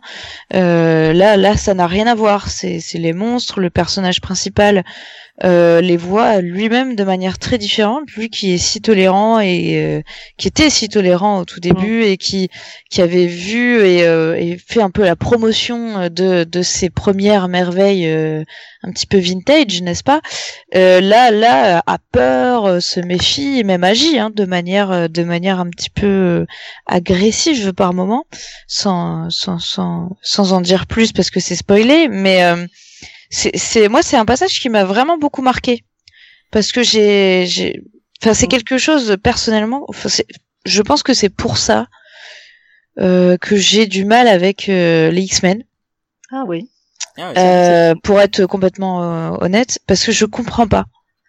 Je comprends pas comment euh, dans le monde de Marvel euh, ils peuvent admirer euh, les, les Avengers et euh, et trouver les enfin les mutants et dire que les mutants c'est des c'est c'est des menaces et tout ça je comprends pas T'as mis le doigt, t'as mis le doigt sur euh, sur l'exact sujet et thème abordé par ce chapitre en fait. Et- Exactement. Il y a- C'est ça. Il y a, il y a la, il y a la et euh, et le alors c'est c'est du coup c'est c'est pour ça que moi cette œuvre je la trouve incroyable parce qu'elle propose une analyse extrêmement fine de de plein de détails euh, et plein de subtilités et plein de thèmes euh, en fil rouge de l'univers Marvel. C'est incroyable. D'ailleurs, dans ce chapitre 2 qui est, qui est, qui est très intéressant, c'est qu'il y a une partie qui est consacrée aux héros euh, type Heroes de, de Marvel. Donc euh, vous avez les quatre fantastiques et tout, notamment il y a son, il y a le mariage qui est abordé, etc. des quatre fantastiques. Et donc vous avez vu ces, ces images qui sont très euh, très solaires, très heureuses. euh, c'est, c'est- et, et on voit que le euh, Phil en question euh, adore cette partie-là. Et en parallèle, vous avez la partie des mutants. Ouais, où- c'est où très là, sombre. là, ça m'a beaucoup rappelé l'image qu'on a dans Luthor avec Superman, où, où là les, les mutants ils paraissent, enfin hyper euh, agressifs, euh, Presque malsains. pas humain en fait. Ouais, c'est hein. ça. Euh, Un- très, un- euh, un- inquiétant très, quoi. Ouais, Ouais, avec ouais, euh, la, la vision Ouais, de Cyclope qui laisse là une où, euh, mémoire. voilà. Ah Voilà. Oui, oui, oui, c'est vrai que cette, cette image-là, elle est très forte. Quand il y a Cyclope qui apparaît, on le voit. On a, euh, sur le coup, c'est limite si on se dit, attends, c'est c'est Cyclope? Parce qu'il fait vraiment euh, très dark, très, euh, C'est ça. très effrayant. C'est- Alors c'est qu'on entend c'est là ces paroles. tout le hein, génie c'est- de l'œuvre. Hein. C'est tout le génie de l'œuvre. C'est que on est capable euh, de, de héros par le biais de l'œil du spectateur, de, de l'homme de la rue, de percevoir la menace. C'est-à-dire que au moment où, euh, en fait, l'action clairement, c'est il sauve quelqu'un. Il y a un type qui est en train de tomber, euh, il le rattrape, il le sauve. Bah non, c'est le Cyclope à tirer. Ils ont essayé de l'écraser avec de la glace. Enfin, voilà, c'est, Mm. c'est, il y a une vision. On sent qu'il y a une peur, mais soyons clairs, c'est les enfants de l'atome, d'accord? Et à l'époque, l'atome, c'est la grande peur, la guerre nucléaire totale. C'est ça que ça représente. On a d'un côté les forces de la victoire naturelle, merveilleuse, qu'on sont les Avengers, et la force de l'atome euh, que, que représentent les, les X-Men. Et, euh, voilà, c'est la peur, la peur euh, populaire, injustifiée, terrible, euh, Enfin, la peur qui Injustifié, conduit au euh, oui et non. Parce que Oui, finalement, en fait, Je, euh, je suis on pas d'accord. Ouais. Mm. Ouais. Mais si, Alors, elle est, elle est non, moi, je- irrationnelle. Elle est irrationnelle. Irrationnel, oui, mais en même temps, si tu regardes les premiers héros entre guillemets qui sont mis en avant, effectivement, tu as une un être synthétique, donc tu peux pas avoir peur.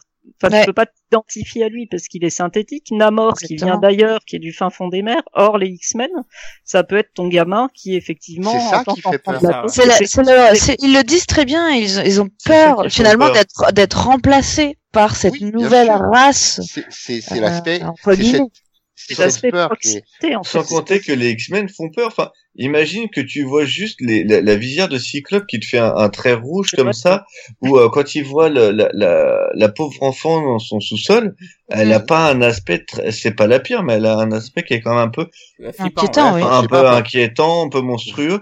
Et euh, tu te dis, je suis tu imagines ton enfant. Moi, ce que je vois aussi, c'est que c'est euh, un glissement entre euh, l'ère Timely et l'ère Marvel telle qu'on Mm. la connaît. Ouais. C'est ça, où on ouais, dit ouais, que Marvel, ce sont des héros à problème avec l'opinion qui les déteste. Euh, c'était pas le cas sur la période Timely et c'était pas le cas au tout Oui, tout début. Marvel, etc. Mm. Et l'arrivée des X-Men euh, et notamment des mutants, pour moi, ça se voit un peu moins avec Spider-Man, mais ça sera plus abordé dans le dans le chapitre suivant. Mm. Euh, tu vois vraiment qu'à ce niveau-là, tu glisses vraiment de de d'un d'un de Timely à Marvel. Bah, Et De- puis il y a de- le contexte aussi qui fait que tu glisses de la guerre en fait où tout le monde se concentre vers une menace, j'allais dire bien Mmh, externe ouais, bien et définie, réelle, ouais. bien définie et cette Ah. euh, ben, cette menace qui vient de l'intérieur. Mais tu- mais tu vois aussi- exactement Mais, tu vois aussi que la peur est sous-jacente. Parce Mm, que la peur est déjà là avec la torche humaine. Oui, On veut l'enfermer, c'est un robot, mais il s'enflamme. Euh, Il y a la peur avec Namor, même si bon, euh, Namor s'est ouais. réglé plutôt vite. Oui. La peur est déjà là et en fait, si on regarde bien, elle fait que grandir Oui. euh, au fur et à mesure et euh, je trouve qu'elle trouve son paroxysme bizarrement dans ce dans cet épisode-là. O- Oui, mais alors Ah. justement, là où est tout le génie de cet épisode, c'est qu'il va arriver à un événement, donc on va pas trop en dire, mais qui va impliquer euh, Phil Il meurt. euh, dans, Ouais. dans- Ah, qui va n'importe quoi. impliquer Phil justement, dans, enfin qui va l'amener à s'intéresser un peu plus à la cause mutante. Et c'est là on va, on va se rendre compte que ce personnage est très humain, c'est qu'il va, il va comprendre ce qui se passe, il- et puis bah il va compatir un peu à, à ce qui se passe au niveau de la cause mutante. Et, euh, et, et, enfin c'est c'est terrible quoi, c'est c'est vraiment très bien fait où on, on Mm. peut se dire bah Ouais, voilà effectivement Ah, je comprends sa réflexion et, Ouais. et je comprends comment il peut en arriver à dire ça et je comprends et on comprend aussi la manière dont il va adopter la cause un peu des mutants. quoi. Mm. Mais j'ai l'impression que ça se fait quand même assez progressivement parce que Oui. Oui. il, il- il fait partie de ceux qui ont peur, qui détestent. D'ailleurs, il a un geste assez particulier Mm, mm. euh, au premier contact des X-Men. Et puis, au fur et à mesure, il se questionne, il, il se, il, il s'intéresse. Et puis, il y a le fameux truc qui va arriver, euh, dont tu parles et qu'on va pas balancer comme ça, mais qui fait qu'effectivement, euh, voilà quoi, il, il, il- ne peut que aller dans ce sens-là, quoi. Pour moi, il y a, il y a- Et- c'est vraiment cette partie-là parce que au début, euh, il est un peu comme tout le monde. Ah, il est comme les autres. Euh, même quand il rentre, quand il rentre chez lui au départ, il est limite à prendre son fusil pour aller participer à la battue Oui. avec tout le monde. Hein. Ça. Carrément. Il est, Ouais. mais oui, c'est du lynchage. C'est cette peur irrationnelle qui conduit les gens à lyncher. Et on est dans la fascination des Fantastic Four. Dans d'un côté, c'est le le bling bling, le merveilleux. Oui, c'est ça, le people et tout. hein. Et de Mais l'autre côté, pas- des pas de-. Pas de tous les Fantastic Four. Oui. Tu vois bien, à un moment, il y a une cérémonie euh, Ouais. où tu vois les trucs d'Alicia Masters, etc. Ouais. Et tu vois la chose et t'entends genre, mais il est horrible, Mm. c'est un monstre, etc. Pas de tous. C'est juste Déjà. que Red Richards et euh, et euh, et Ouais, euh, c'est l'aspect Storm, glamour. Ouais. c'est l'aspect glamour, le ça, mec ouais. est un scientifique, elle est belle. Euh, Tu vois, c'est un peu comme le Captain America, si tu veux. C'est aussi pour ça qu'on qu'on pardonne en partie à Namor parce que le mec a une prestance, il est beau gosse, Ouais, tu vois. c'est ça. C'est ça, ouais. Il ressemble pas, il ressemble pas à un monstre. Ouais, Ouais, il ouais, a donné un coup Non, de main pour glamour. voter euh, à les Mais nazis d'ailleurs, il, il le marque bien le- l'aspect glamour parce que Mm. ponctuellement Sheldon est invité à des événements euh, Oui. assez glamour et, et d'ailleurs il y a Ça une fait scène chier. que, que- ah oui clairement il y a une scène que moi j'adore c'est la reproduction du mariage Là, le mariage. hein. de, de Red et, et Ouais, c'est Oui. très très bien. et, et- Ouais. et dans la dans la salle t'as même t'as quand même Il y a les les Beatles, quoi c'est- c'est c'est excellent. Mm. c'est euh, voilà c'est vraiment le truc par définition people les flashs les fleurs la- enfin et, et on s'aperçoit qu'il y a une vraie transition parce que dans la page d'en face pile poil la enfin moi j'ai la version la, la version des téméraires je sais pas si c'est pareil dans toutes les versions mais dans la page d'en face en haut c'est la visière de Cyclope quoi. Donc il y a une même au niveau de, du séquençage il y a euh, l'opposition de la peur et du glamour c'est c'est du génie hein, de toute façon hein. il y a Mm, rien à dire c'est Alors que euh, par contre la, la, la page du mariage euh, dans le ah bah, tu peux pas avoir le ah oui ici t'as bien la visière de Cyclope juste en face. ouais Si, ouais. juste en face Ouais. enfin moi j'ai la version des téméraires donc euh, du téméraire plutôt Non mais moi j'ai une version euh, Panini euh, Marvel graphique C'est et, pareil. euh, c'est pareil. mieux. Et tu vois Ouais. tu parlais des Beatles mais on parle aussi là je je joue à la page et je Ouais. vois c'est euh, t'as une nana qui fait oh Tony Stark et l'autre il fait Ah, c'est Lauren Bacall et euh, Ouais. Lauren Bacall à cette époque tu pouvais pas avoir plus glamour et plus Star Ah ouais, ouais, clairement. Ouais. Ouais. Et clairement, ouais, non, puis, non, non, c'est, c'est, c'est, c'est intéressant de voir s'opposer de choses comme ça. et le Entre travail euh, la, la phrase, la phrase de Cyclope, euh, laisse tomber, ils n'en valent pas la peine. Et en Ouais, opposition à ça, le mariage, c'est, même dans la pagination, dans le séquençage, c'est du génie. Ouais, c'est vraiment- on, on parlera un dans- peu plus tard dans de la couleur, l'illustration. On parlera un peu on, plus tard. de on en a parlé vite fait mais dans la couleur quoi.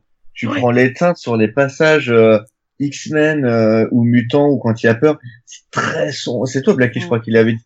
Et, euh, et les pages où tu vois euh, la torche c'est ultra lumineux Enfin, Euh, moi vraiment quand tu les, les passages au Cyclope, alors moi j'avais lu avant Luthor euh, par rapport à Marvels et ça m'a vrai, fait vraiment penser. Je me suis dit ok, Luthor en fait s'inspire clairement de, de Marvels pour la euh, pour voilà, l'imaginaire euh, pour être inquiétant quoi. C'est Moi c'est là, tu vraiment- vois, j'ai quelques pages euh, avant euh, la, la- le mariage, et tu vois en fait une foule joyeuse. euh, on Ouais. t'aime sous, euh, félicitations. Tu vois les femmes qui vont se faire la même coupe, les FF, tout le monde fête le, le. Et tu finis la dernière case en bas, et en fait tu vois le, le dégradé donc de la foule en arrière-plan qui se qui devient de plus en plus sombre. Et euh, pour finir sur euh, euh, Mutis, euh, les mutants out, tuer tous les mutants et euh, en ultra sombre quoi. Alors que tout le reste est très lumineux, etc.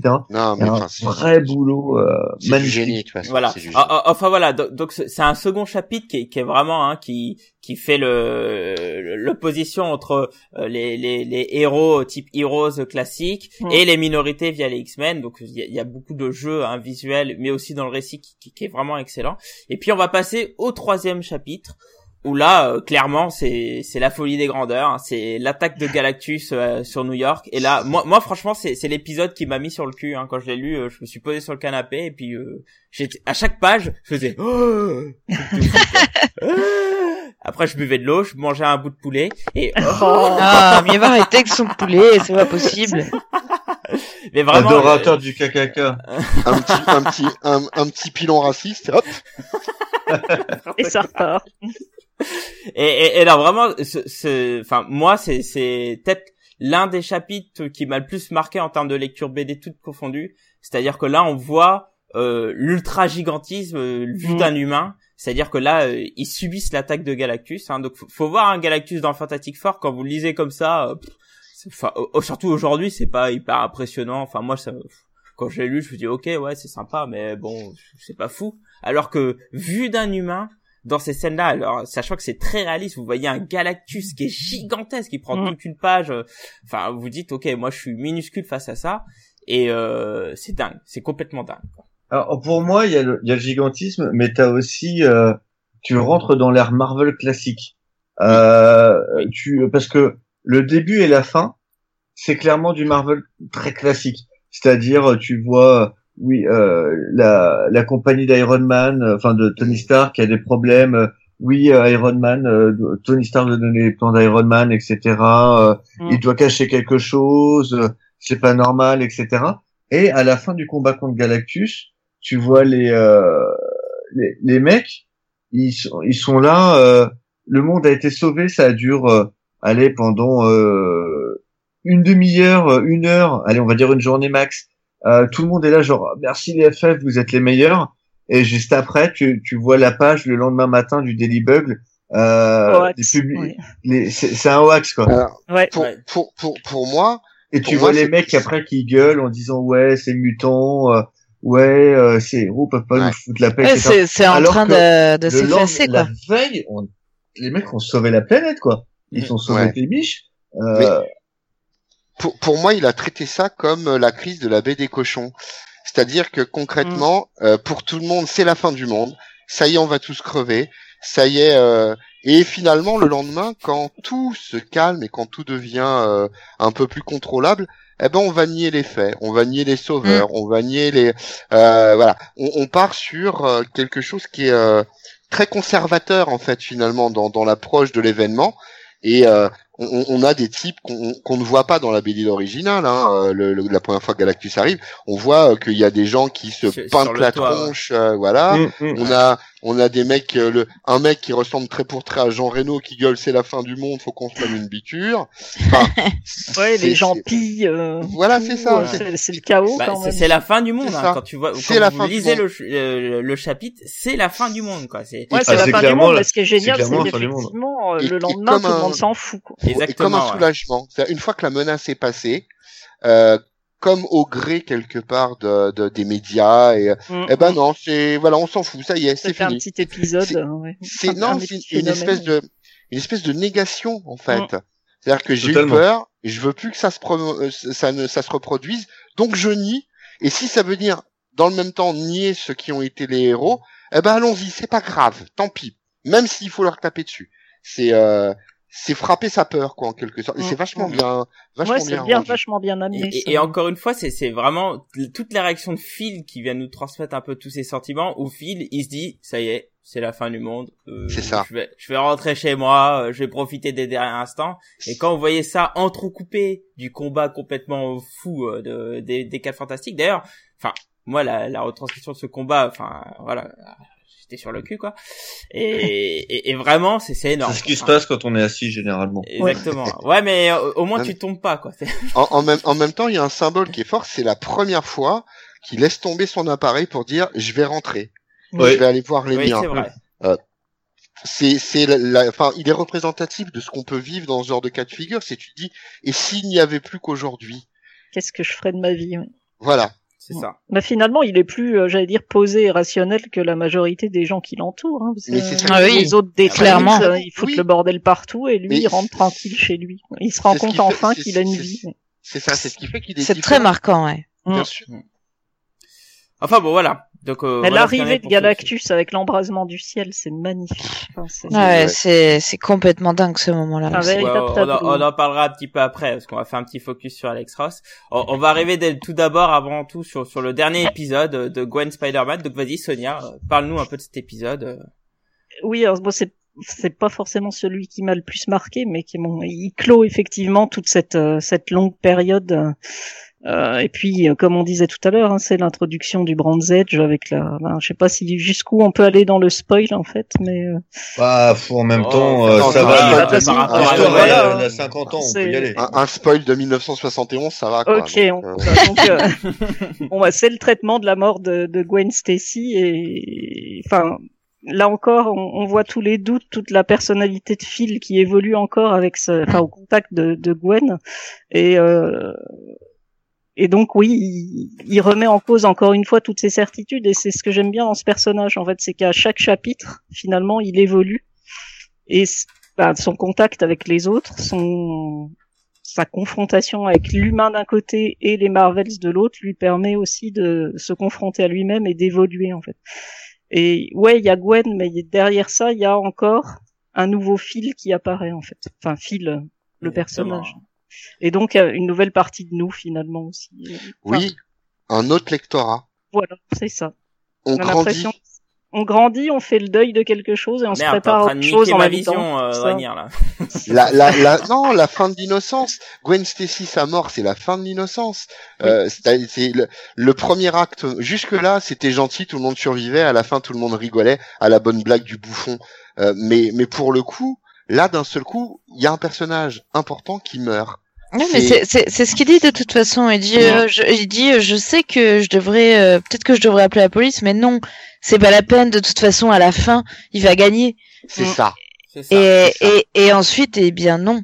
Ben eh bien non, elle, elle meurt et, et il peut pas s'empêcher en plus hein, de, de, de blâmer un petit peu euh, ce Spider-Man pour ça. C'est instinctif et c'est là où on, c'est là où c'est très fin parce que ça veut pas dire qu'il est qu'il est euh, qu'il revient sur ses mots. Ça veut dire qu'il est humain et que les réactions des autres euh, qui que lui blâmait mais finalement il en est capable aussi parce que Mm. c'est c'est humain tout simplement Ouais. c'est c'est et c'est là où moi moi je, je trouve euh, l'écriture la finesse de l'écriture elle est elle est folle Il quoi Il, il est l'œil, il est l'œil, il est le lecteur. Enfin, moi, je sais que la première fois que j'ai lu euh, La mort de Gwen, euh, j'étais pas bien vieux, hein, je devais avoir 10 ans.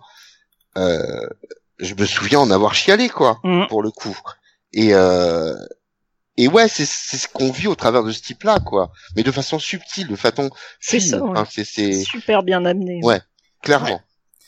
Il y a aussi tout un débat, hein, euh, ce que ce que ce fil-là commence à être désabusé hein, des héros, et c'est par cette discussion hein, avec Gwen qui, qui, Oui, qui retrouve- être. la foi. qui, qui retrouve un peu la foi, et puis bah l'événement de fin vient euh, complètement le, le laminer, quoi. C'est c'est c'est enfin, c'est beau, c'est- beau. D'a- D'ailleurs, Draenir, tu parles d'innocence, et, et d'ailleurs, il a, il a surtout une parole, de, de- je, je me rappelle plus précisément ce qu'il dit, mais il me semble qu'il dit normalement les Marvels, enfin les merveilles doivent conserver l'innocence des gens. Mm. Alors, euh, en, en anglais, c'est comme ça qu'il dit, et, et justement, la- le fait qu'il y ait la fin de cette innocence à la fin avec la mort de Gwen, bah ça, ça vient casser un peu tout son, enfin, tout son état d'âme en fait, euh, toute la manière dont il voit ces, ces gens-là. Donc, donc bon voilà, c'est c'est c'est c'est un, un chapitre de conclusion où, où du coup l'événement de fin vient euh, vient clore un peu le chapitre de, de Phil qui va passer le relais. Euh, ouais. comment vous Ouais. verrez bien et, et, et justement moi à travers tout ça il y, a- il y a quelque chose qui qui m'a marqué quand j'ai lu ce dernier épisode c'est que je me suis dit en fait Phil c'est un lecteur de comics qui a vécu euh, toute cette période de comics et qui finit Mm. par être désabusé par ce qui se passe dans ce dans ce comics moderne c'est-à-dire que la, Non, la mort ouais. de Gwen pour lui ça a été un, Oh. un magie. pour moi Phil c'est Je sais Dragnir pas. Voilà Phil c'est Dragnir C'est génial. pour moi Phil c'est Dragnir c'est-à-dire c'est c'est le lecteur qui a découvert une époque Alors, et, qui- il et me, qui rend- il arrive me manque, plus à supporter ces, euh, enfin, le message qui, il me manque bien une partie de mon anatomie plutôt ronde, mais c'est pas un œil. D'accord? On reviendra là-dessus. Oh non. Ignoble. Et, Oui, et, et- je et sais. voilà, et je trouve que ce chapitre-là, enfin, quand je l'ai lu, j'ai, j'ai- tout de suite, ça m'a fait penser à ça, à, à ces lecteurs qui découvrent une période des comics et boum, ils, ce qu'ils voient ne, ne le supportent plus et décident finalement de, de dire bah tiens, en passant le bouquin à un, à un enfant qui lui est toujours merveilleux parce qu'il y a, il y a cet aspect-là hein, dans ce chapitre-là, c'est qu'il a une élève, hein, enfin il a, il, il y a une personne qui va prendre le relais qui elle est toujours fascinée par les Marvels et elle dit bah tiens, euh, bah, passage de relais, euh, prends, prends le la suite quoi parce que moi je peux plus quoi. Et, et je trouve Je ça pense beau. que c'est pas qu'il est Hmm. plus fasciné par les Marvel, s'il est aussi un peu dégoûté de Ah, du regard des humains. euh, Oui, oui. que Pour moi, c'est plutôt ça que j'ai retenu. Oui, moi je l'ai Enfin- plutôt lu comme ça plutôt que. Bah, enfin, après, moi, euh, très honnêtement, c'est pas le lecteur que j'ai vu, c'est le, le créateur, surtout. Et euh, je- pour moi, c'est euh, c'est le, le, le scénariste, j'imagine, ou le dessinateur, mais je me dis dans la tête de Kurt, de Kurt Busiek, c'est peut-être plus le, le, le scénariste qui euh, qui euh, qui crée euh, des, des aventures colorées et qui euh, qui peut-être voit euh, les je, je vais peut-être tirer un peu loin là avec ça mais peut-être voit les, les réactions des gens qui sont jamais contents etc et ou même lui-même de lui-même hein, qui se dit bon en fait à, à quoi ça rime tout ça c'est tout le temps la même chose est-ce que vraiment je peux me réinventer? Et euh, et qui finalement euh, est désenchanté de cet univers enfin de son univers quoi de de de ses créations de des créations qu'il doit supporter et, et peut-être euh, tu enfin là là encore je vais peut-être aller encore plus loin mais euh, de, de- peut-être des choses qu'il doit supporter en tant que scénariste typiquement euh, se, se voir imposer des décisions des autres type gros crossover etc et et, euh, et Euh, enfin voilà ça peut être des tas de choses hein. Au moment de Marvels, au moment d'écrire Ouais, ce on en livre, est- on n'en est pas encore là. on n'en est pas encore dans les On n'en est pas encore ouais. là. Ouais. Euh, on est déjà sur des lignes éditoriales qui sont un petit peu strictes, qui sont un peu lourdes. Même si on est Euh, peu avant la crise, hein, on est juste. Ouais, avant. on est, ouais, on est juste avant la crise euh, des comics, mais, mais concrètement, on n'en est pas encore à, à, à ça. Euh, par contre, par contre, je crois que oui, il y a, enfin, ce que ce que Sheldon, ce que Phil Sheldon dit, c'est que lui, euh, il arrive plus à être objectif. Mm. Euh, et donc, en Mm. tant que créa- en tant que créateur, qu'est-ce que ça peut vouloir dire? Ne, ne plus être objectif, c'est-à-dire ne plus traiter un personnage avec une certaine forme de euh, de, de candeur qui fait sa fraîcheur et la nouveauté continuelle et perpétuelle. C'est-à-dire que concrètement, euh, il, il ne il n'a plus les moyens, le créateur n'a peut-être plus les mêmes moyens pour créer. Et, et- et il dit, il faut un œil neuf. Et il faut être hors des choses pour les comprendre. Euh, et, et- et je crois que ça, c'est un symbole qui est à la fois pour l'auteur l'éditeur, parce qu'il y a aussi un petit Mm. message à l'éditeur hein, là-dessus, hein, euh, Mm. et même et même du lecteur, quoi. Parce que oui, il y a il y a un message qui est lancé qui euh, là on est on est Busiek c'est un amoureux des comics, c'est une encyclopédie et il est amoureux. Et, et par ce par ce biais, c'est une lettre d'amour à, à ce que lui il a connu comme en étant môme et terminé en disant mon personnage s'arrête là parce que parce que finalement il y aura plus rien derrière. Ça recommencera tout le temps, c'est ce qu'il dit. Mm. Il dit il y aura pas. a- Est-ce que je vais rester dans ma chaise là, moi enfermé ici? Est-ce que ça va recommencer encore? Euh, il, il lance le message déjà. Il dit attention, attention, ça se répète. Et, euh, et, et je crois que c'est en ça que Oui. il y a une transition qui est faite, tu vois. Mais il, il, il est pas encore écœuré. Il est sur un constat. Euh, oui, peut-être que Dragnir c'est Sheldon dans, dans un certain sens. Il, il est, il est, euh, il est, il est dans un constat, dans le constat que euh, pour lui c'est, il y a, il y a l'émerveillement et ça demeurera toujours. Mais il y a, il a plus lui la possibilité d'aller au-delà de ça. Et, et je crois que c'est ça le message que, que de, de la transition du passage. Ouais, de je, je suis assez en fait. d'accord avec toi. hein, Je suis assez d'accord. Bon, ah, ah, passons à la suite, hein, parce que Marvel, on, on en a plus ou moins parlé hein, un peu en filigrane dans tout le podcast, mais c'est aussi euh, un artiste. Hein. Euh, c'est Alex Ross, hein. donc Alex Ross c'est un petit artiste pas très connu hein, qui fait de la peinture, euh, qui est très connu Ouais. en fait pour, ce- Bah, pour tu toutes ses mais à l'époque, euh, Alex À Ross, l'époque, c'est sa première grosse œuvre. Ah c'est euh, sa à l'époque, première. Il me ça. semblait qu'il avait Ouais, fait des covers ouais, ouais. avant, mais ok, d'accord. Ah, mais à Euh, l'époque, il- Alex Ross, il, il c'est pas un mec super connu, hein. Non. C'est Eh sa ben, première justement. grosse œuvre. Bah tiens, euh, Fanny, Alex Ross, qu'en penses-tu?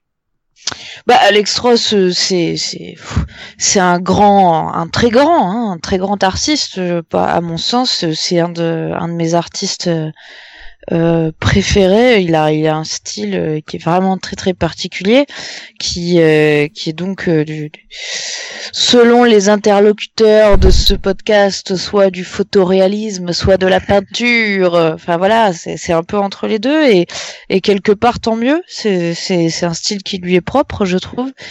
Il a il a une caractéristique que je trouve assez fascinante de euh, prendre euh, comme euh, modèle des, des, des mannequins hein, qui fait poser dans des tenues euh, dans les dans des tenues de super héros et, et ensuite de reproduire jusqu'au jusqu'au petit pli euh, des des, Ouais. des des chaussettes qui rentrent dans la chaussure. Enfin c'est c'est assez incroyable. Et et moi je, je, je- c'est drôle. Pourtant je suis pas du tout enfin je suis pas du tout contre un style absolument pas réaliste même futuriste etc voilà. Mais mais mais mais Alex Ross ce qu'il fait je, je trouve qu'il y a une émotion vraiment supplémentaire parce qu'on sent le vrai on sent le l'amour profond euh, qu'il a pour ses personnages et euh, et, c'est un peu c'est c'est on sent hein, la peut-être plus que de l'amour, je dirais qu'il les, qui, voilà, qu'il les vénère quelque part. Mm. Et c'est, je pense qu'il y a pas mal de, de, de gens qui, enfin pas mal. En tout cas, les personnes qui n'aiment pas ce style, je pense que c'est peut-être ça. C'est peut-être qu'ils n'aiment pas la posture de Dieu qui, qui leur euh, confère. Euh, on- on- j'ai souvent vu, bah oui, c'est figé, c'est, austère. Bah oui, c'est, Dieu en fait. C'est des dieux pour, euh, pour mais Alex tu, Ross. Tu, tu vois, moi, Alex Ross, je, je trouve pas ça si figé, quoi. Justement, je trouve que dans la peinture, Ah il arrive à mettre du mouvement et, et Ça c'est dépend Ah, mais- pourquoi. Ouais. Alors, alors, euh, ouais, mais moi sur non Marvel, plus. c'est, c'est, c'est plutôt bien fait, hein. Quand vous regardez toute la, la partie euh, avec le Silver Surfer, etc. Bah, pour ça, moi, je préfère Kingdom Come. Ah oui, mais bon, oui, oui, là, euh, Oui. on est assez d'accord Non, pour mais le coup, là. C'est C'est ce qui est paradoxal. Tu- non, mais justement, ce qui est paradoxal entre Kingdom Come et Marvel, c'est que dans Marvel, il fait de l'iconique avec euh, Marvel, Mm. et dans Kingdom Come, il fait pas de l'iconique avec DC. Oui, il renverse complètement. extrêmement le- paradoxal pour oui. lui. Mm. Mais euh, mais ouais, mais je crois Enfin, qu'on peut dire t'as un quand même de hein, l'iconique, euh, hein, dans Kingdom mais- Come, hein. Enfin, parce que les personnages ça. s'y prêtent, mais Oui, pas dans les postures. oui, pas dans les postures. Oui, mais en même temps, c'est normal, euh, parce que Mhm. Kingdom Come, c'est la déchéance, c'est la déchéance de l'iconisme, euh, là où Marvel, c'est euh, la montée de c'est, euh, Ouais. c'est montrer l'iconisme qu'il y a jamais Ouais. eu chez Marvel. C'est ça. C'est ça, c'est ça, ça. exactement. C'est Mais exactement justement, ça. je crois que je crois qu'on peut dire par rapport à son trait, à son dessin, euh, bah, et, et si simplement c'était juste de l'art, tu C'est vois ça. C'est ça. Tout à C'est fait. c'est un, c'est un mec qui fait de l'art. Mm. Je crois que c'est c'est c'est il y a une vraie différence. Alors après tous sont artistes, hein, je critique pas, mais il fait de l'art au sens euh, Je suis désolé de dire ça. Ouais, c'est très élitiste, mais au sens Ouais, noble je suis d'accord. Je suis assez Ouais, d'accord. de toute aussi. façon, en plus, il cite ses références tout au long de, Oui. de l'œuvre. Hein, tu vois Moi, j'ai envie de dire que Alex Ross, c'est juste un mec qui fait comme du Greg Land, mais avec de la peinture, quoi. Ah, c'était dur là. Ouais, Ouais, très dur. Sachant que sur Bah le, quoi, sur le fait- chat, fait sur le chat, il y a, utilise des mecs a- et on pose toujours les mêmes, et puis basta. alors sur le chat, on, nous dit aussi aussi, que Rob. Liefeld fait aussi de l'art. Ouais, non, mais ça, c'est pour moi, je le sens. il fait, il fait de l'art, il fait, il fait de l'art ou du cochon, hein. On sait pas. Ouais, c'est ça. N'importe quoi. Bien vu. Il sort Non, mais pour- part. pour en, pour en venir sur les modèles, je rebondis sur ce que disait Fanny. C'est vrai qu'il prend des modèles et pour la petite histoire, euh, dans la scène du baiser justement du mariage de Sue et Storm, bah en fait il a demandé à ses parents, Oui, euh, c'est ses parents. Alex Ross, de faire des bisous. C'est c'est magnifique. C'est c'est Mm. magnifique ça. Enfin, Bah, bon. bah, pour Oui, bah, son, son père, euh, son père, c'est le modèle euh, dans euh, Oui. Kingdom Come hein, d'ailleurs. oui, oui, oui, Oui, clairement. clairement. D- pour finir hein, sur, sur, sur l'aspect de, enfin sur Alex Ross, hein, vraiment c'est une peinture qui est, qui, est, qui est très réaliste et donc du coup moi de mon côté, hein, c'est ça, ça me permet de m'immerger complètement. Alors le fait que ça soit moins statique lu- que, que les peintures classiques, euh, enfin moi ça a marché du tonnerre avec moi et, et voilà quoi. C'est vraiment, c'est peut-être finalement l'artiste euh, idéal pour faire ce type d'œuvre Ah bah, clairement. Kingdom. Clairement. Ouais, Quand tu regardes après ce qu'il a fait chez DC, euh, tous les euh, le truc sur euh, Superman Peace on Earth, euh, le, le Batman, etc. Tu vois que ce sont aussi des trucs très iconiques. Tu veux de l'iconique, t'appelles Alex Ross, quoi. C'est ça. C'est ça. Ah, Alors, bah, donc Marvels, donc euh, bon voilà, on, on a abordé un peu globalement l'œuvre. hein, donc euh, euh, par la suite, bon, la marque a laissé euh, Marvels chez Marvel, bah, c'est devenu une œuvre euh, quelque peu mythique. hein. Il faut savoir qu'en 94, elle a raflé euh, un gros paquet de titres un peu partout, notamment sur les Eisner. hein. Elle a gagné euh, la meilleure finie, la meilleure euh, série finie, euh, euh, le meilleur euh, peintre, bah, forcément hein, pour Alex Mhm. Ross. Euh, alors la best publication design, je pense que ça doit être la meilleure édition. Euh, le meilleur euh, artiste de couverture pour Alex Ross et puis euh, le le meilleur épisode pour le numéro 2 euh, donc voilà il a, il a presque tout raflé sauf meilleur scénariste d'ailleurs pour Cab Euh, Alex Ross, ouais euh, sur Marvel, non. oui Et c'est et c'est bien con, mais bon. ouais. oui Oui, parce que pour le coup, je, je trouve que euh, il mérite autant que le dessin. Le, le Ouais. scénario Ah est, est, est, est vraiment, vraiment au-dessus euh, de, de la moyenne, quoi. C'est. Clairement. Hmm. Clairement. Et- Alors en plus, euh, bah après, moi je trouve que Marvel a laissé une autre trace, hein, pas que chez Marvel, parce que je suis pas convaincu que si Marvel n'ait pas existé, que Kingdom Come aurait été ainsi. Euh, je vois Euh, beaucoup je suis de pas similitudes d'accord. dans les deux. Moi je trouve, enfin moi je trouve qu'il y a beaucoup de similitudes entre les deux, hein, euh, parce que Kingdom Come, je trouve que c'est aussi euh, la vision des héros fait par un personnage externe hein, qui est ce prêtre, euh, et puis forcément Alex Ross t'es obligé de repenser à ça. Enfin bon, je, je trouve qu'il y a beaucoup de similitudes Ouais, entre les deux, même si c'est pas la même chose. Hein. Je Ouais, dis, je parle de d'un- côté, t'as la construction d'un mot, d'un d'autre côté, t'as la déconstruction. Destruction, mais justement, Donc, ça se euh, répond oui, oui. assez, moi, je trouve. Ouais, Pour moi, l'un répond à l'autre. hein. pas- Oui, oui, Oui. oui, oui. Mais c'est Oui, pas une inspiration directe, je pense pas. Enfin, Non, je, je Non, parle de similitude. Hein. Je dis pas que c'est la même chose, hein, évidemment. Alors, et pour moi, il y a une similitude dans la dans la narration. Oui. Euh, C'est-à-dire que euh, euh, dans Marvels comme dans Kingdom Come, tu suis un humain ouais, tu ça. suis autre chose, c'est vrai. et Ouais. qui, euh, de par son regard, apporte un œil euh, sur euh, l'univers héroïque dans lequel il vit. Et euh, maintenant, euh, je pense que DC a une histoire, euh, Kingdom Come a une histoire euh, beaucoup plus intense, euh, là où Marvels ne se contente que d'être un le reflet d'une époque. Euh, en fait, si tu veux, Marvels n'aurait pas pu exister sans le, le background. Là où Kingdom Come pourrait très bien. Hmm. Pour qu'il y ait autant de profondeur dans Kingdom Come, il faut qu'il y ait un background. Euh, s'il Oui, aurait mais pas le pas- même poids. Mais je suis d'accord, mais t'as pas besoin qu'il soit aussi important parce que t'as une t'as énorme t'as une création énorme de, de personnages, euh, Thunder, Van Bach. euh, Ouais, ouais, disons que sur Marvel, c'est essentiellement du background, ça c'est c'est tout à fait vrai. Alors que euh, dans DC, euh, c'est un développement de celui-ci vers autre chose. Mhm. Mais euh, ouais, ouais, ouais, il y a une analogie quand même qui est un peu hasardeuse à à, à- à dire que euh, l'un peut, euh, enfin l'un l'un s'inspire de l'autre peut-être, mais bon, il y a quand même, il y a quand même, euh, même une différence de traitement qui est, qui est, qui est, qui est majeure. Mis à part le fait que ce soit un humain qui voit la, la chose de, de son œil, hein, pour le coup.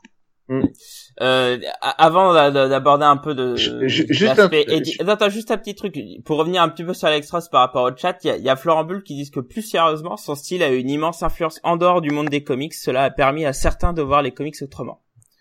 C'est vrai. Ce qui, ce qui est pas faux. Et il y a Fredo Venet qui dit Ross fait de l'art et Dragnir fait du lard. Bon, Why not? Ça m'a fait marrer. Donc tu voulais dire quoi, Cab? Je trouve quand même très drôle euh, le fait que euh, Phil soit borgne et, euh, et donc soit un cyclope et Oui. que euh, un per- le personnage qui craint le plus dans la- toute la série Cyclope. soit cyclope. Ah oui, c'est vrai. J'ai pas fait le Ah, rapprochement, mais c'est vrai. Moi, la, moi, la symbolique, c'est que c'était l'œil. L'œil, c'est celui qui regarde. Ouais. L'œil unique euh, qui. euh, L'œil était euh, dans la tombe et regardait mais oui. ça. Oui, bah oui, ouais, ouais, ouais. C'est l'œil inquisiteur, l'œil, euh, l'œil de l'observateur, l'œil du lecteur. C'est euh, l'œil, quoi. D'ailleurs, la suite de Marvel s'appelle L'œil de, la l'objectif. caméra. L'œil de l'objectif. l'œil de l'objectif. Donc il y a, il y a bien une suite, hein, une suite directe qui est faite par Kurt Busiek, est décidée par Gianna Cleto. À chaque fois je dis Anaceto, mais Anna Cleto, euh, qui est la suite directe, hein, clairement. Et donc c'est la Qui est suite très bien directe d'ailleurs. qui, qui- qui est bien, mais que je que je trouve un ton en dessous de, de Marvels. Oui, bah oui. mais euh, mais mais mais qui, qui est très bien effectivement euh, et, et là qui se qui aborde vraiment tout l'aspect de, de, de l'univers dark hein, de, de Marvels hein, aujourd'hui euh, qui, qui est Ouais. assez intéressant où là Phil euh, vraiment il y a une espèce de rejet hein, qui est vraiment dans la continuité de la de, de la série Marvels qui est, qui est très intéressante alors il y a une autre série Et euh, pardon, ça se trouve euh, en VF, ça, l'œil de ouais l'objectif je- j'en parlerai Ouais, un peu je ferai un petit Ouais, point édition ok. après En mais euh, kiosque, ouais, c'est- pardon. c'est- c'est- D'accord. en fait ça a été édité en kiosque dans la collection Marvel Bestseller Best-seller, ouais. Hmm. Euh, donc euh, je pense J'ai pas, pas du tout lu ça. aujourd'hui. Ah non, moi C'est non plus. Marvel à Bestseller se 5,90€ trouve- à l'époque. Marvel Bestseller se trouvait aussi en euh, en en librairie. Hein. Ah bon? D'accord. Ah oui. Euh, Je l'ai Oui, jamais oui, vu en librairie. Aujourd'hui, les kiosques se trouvent en librairie aussi, hein. Donc oui, effectivement. D'accord. Euh, si ce n'est que c'est un format kiosque souple, euh, classique, quoi. 5,90€. quoi. Euh, et il y a aussi une autre série, hein, qui fait écho à Marvel, qui s'appelle Ruins. Euh, bah tiens, Dragnir, vu que tu es le seul à l'avoir lu ici, est-ce que tu peux en parler un peu plus, de manière succincte, quoi? de manière succincte, c'est chelou. non, alors Ruins, Ruins c'est la vision euh, Marvels, euh, mais alors euh, complètement euh, post-apo, enfin complètement dénaturé de Warren Ellis. Donc on part déjà sur un mec qui est bien barré. Euh, c'est dessiné par euh, les Nielsen, le couple Nielsen, Cliff Nielsen et, et Terry Nielsen, qui sont en fait vachement proches en termes de style de ce que pouvait faire un un Bisley, mais en plus euh, en peint, enfin c'est de la peinture à la Bisley. Voilà, Simon Bisley. Pour ceux qui connaissent, euh, c'est euh, le mec qui avait fait des logos, les choses comme ça. Et donc l'histoire de ce Ruins, c'est dans un monde parallèle. Donc Phil Sheldon va euh, mener une quête sur les Marvels, sauf que dans ce monde-là, euh, les héros, ils ont à peine le temps de vivre que euh, bah, qu'ils meurent en fait. Il y a euh, euh, une destruction, c'est la ruine totale de l'univers. Le, le, le, le- les, types meurent au fur et à mesure qu'il les rencontre. Euh, il veut savoir pourquoi, il veut comprendre pourquoi. Enfin, c'est un monde très, c'est une, dystopie particulière puisque le président, je vais pas spoiler, mais c'est un personnage fameux et et très, alors c'est pas un méchant, mais qui qui est lui-même très particulier dans son approche. Et on est sur de la destruction du monde. Euh, là où on parlait de perte de l'innocence tout à l'heure sur Marvel, là c'est carrément le Dark Age, euh, c'est-à-dire Mhm. vraiment le, le, le grim and gritty euh, qui s'installe avec euh, euh, avec de la monstruosité. Enfin, pour vous donner un ordre d'idée, quand Hulk est censé, enfin quand Banner est censé devenir Hulk, il devient pas Hulk, il est complètement irradié. Alors il devient une créature verdâtre dégueulasse qui explose de partout, D'accord. qui survit, mais qui est, enfin, c'est c'est c'est moche. C'est moche. Je dire que c'est moche. Donc c'est très étrange. En fait, c'est une euh, une vraie destruction de chaque héros en le poussant dans ce qu'il y a de pire en lui, en fait. Euh, vous avez un Nick Fury complètement despote, une, enfin c'est c'est très très particulier. C'est vraiment ouais les ruines d'un univers. C'est pour le coup ça porte très bien son nom quoi. Donc ça n'existe que en VO par contre. C'est deux issues euh, et c'est très perturbant. Pour tout vous avouer, euh, même après l'avoir lu et relu, euh, je suis pas sûr encore d'avoir tout compris. En gros, euh, parce que c'est c'est bon déjà c'est du marais du Warren. Pour vous donner un ordre d'idée, la première phrase de chaque issue c'est For every kiss, a bullet in the face. Voilà. Voilà. Ça, c'est du bon Warren Ellis. Ouais, ça Et pour du chaque Warren pour chaque euh, pour chaque bisou, euh, une balle dans la tronche. Donc voilà, ça Voilà. vous donne une idée de ce que ça peut être derrière, quoi. C'est euh, c'est Ouais, très ça- très très étrange. Et c'est intéressant, hein. Euh, c'est intéressant. Euh, graphiquement, c'est super particulier. On est euh, on n'est pas du tout, enfin, on est dans dans une forme de photoréalisme, mais Mhm. beaucoup plus décousu, beaucoup plus. euh, encore une fois, ceux qu'on lit les qu'on lu les Slane de Bisley par exemple à l'époque, euh, c'est exactement dans cette dans cette tonalité là. C'est très étrange. Voilà, je vais pas vous embêter davantage. Lisez-le, vous ferez votre idée. Voilà. Bon, alors un petit point édition. Alors du coup, alors si si vous voulez découvrir Marvel, hein, donc sachez qu'il y a une réédition récente hein, de de l'œuvre euh, en format Icons. Hein. Donc il me semble qu'il était à 35 euros, c'est ça euh, Ouais, Seigneur ouais, ouais, c'est Ah, ça, à ouais. 35 Mm. euros. Donc Mais il y a est très 400 bien pages. fait, hein. hein, ouais. Il y a. Donc Ouais, il ouais, propose a- l'œuvre et les bonus qui ont, qui je pense étaient dans l'édition absolute. Hein. Moi j'avais l'édition fait. absolute chez Panini qui est, qui est magnifique. Moi je conseillerais plus l'édition absolute parce que le plus grand format Oui, euh, évidemment. permet d'apprécier vraiment le- l'œuvre d'Alex Ross. Hein. À, à savoir aussi que les quatre épisodes, c'est pas quatre épisodes comme Face, hein. La pagination est plus importante. Oui, c'est des, c'est des épisodes de, de, de 30, de 40 pages, ouais, c'est ça. De 40 Mais pages, l'absolute, euh, il est encore euh, dispo ou... Non, je pense sûr, pas. hein. Enfin, tu peux pas, en trouver, je pense, d'occasion ou Ouais, peut-être chez euh, certaines librairies, mm. mais, euh, Mm. mais non, aujourd'hui, Mm. euh, tu peux Ouais, surtout voilà. trouver un icon. C'est ça. Donc en voilà. sachant qu'il était aussi sorti en Marvel Graphic Novels. C'est la Mm. version que j'ai. Ah ouais. Un peu, oui. Un peu Avec plus les bonus. Je, je savais pas. Avec les bonus. Attends, je regarde les dernières Ah oui, pages. Marvel Graphic Novel, effectivement, t'as raison. Euh, Ah, non, on sans avait- bonus. Ouais. Parce que franchement, euh, franchement, la lecture du, du- enfin des bonus, euh, notamment des projets, euh, des premiers projets, est super enrichissante. Les esquisses. Ouais. Tout Ah ce bah, faut- pu bah, être fait, etc. Quand tu regardes les esquisses de Ross pour Earth X, quoi, c'est, là, tu Ah là là, ah, ouais, c'est beau. C'est mon dieu, Ouais. quoi, je, Rien que les esquisses, tu les encadres. C'est Ah, c'est clair. Ouais, c'est clair, hein. C'est Mm. Super. Elles sont magnifiques. Enfin voilà, donc on, on va- finir, on va en finir là pour un, par un dernier tour de table. Euh, pour dire maintenant tout ce que tout le bien que vous voulez dire de Marvels donc euh, donc Cab pas en 15 minutes en, en, en 30 secondes Super top génial. Achetez-le si vous ne l'avez pas. Relisez-le si vous l'avez. C'est vraiment exceptionnel. très bien Dragnir Euh, que dire? Euh, Dire que il y, a, y a des œuvres à côté desquelles on n'a juste pas le droit de passer. Euh, Marvel, ça fait partie de ça. Marvel, c'est du talent. Marvel, c'est euh, en plus euh, une banque de données super intéressante par rapport au- à tout ce que tout ce qu'a pu être Marvel euh, de, de la grande époque. Euh, c'est du bon, c'est de la beauté, c'est plein d'Easter eggs, c'est plein de belles choses. Et euh, voilà, c'est un must-have quoi, tout tout simplement. On n'a pas le droit de passer à côté. Très bien Fanny.